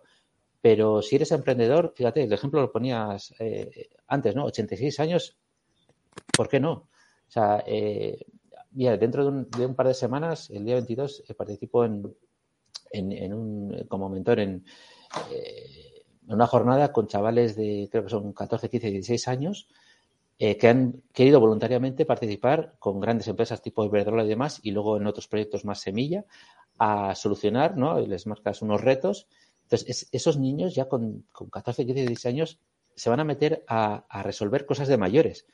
esos niños tienen un futuro, eh, vamos, asegurado, ¿no? Pero por les motiva y demás. Entonces, el esos niños van a ser emprendedores toda su vida. Tendrán una nómina, tendrán un trabajo, tendrán un trabajo de lunes a viernes, bien remunerado, ¿no?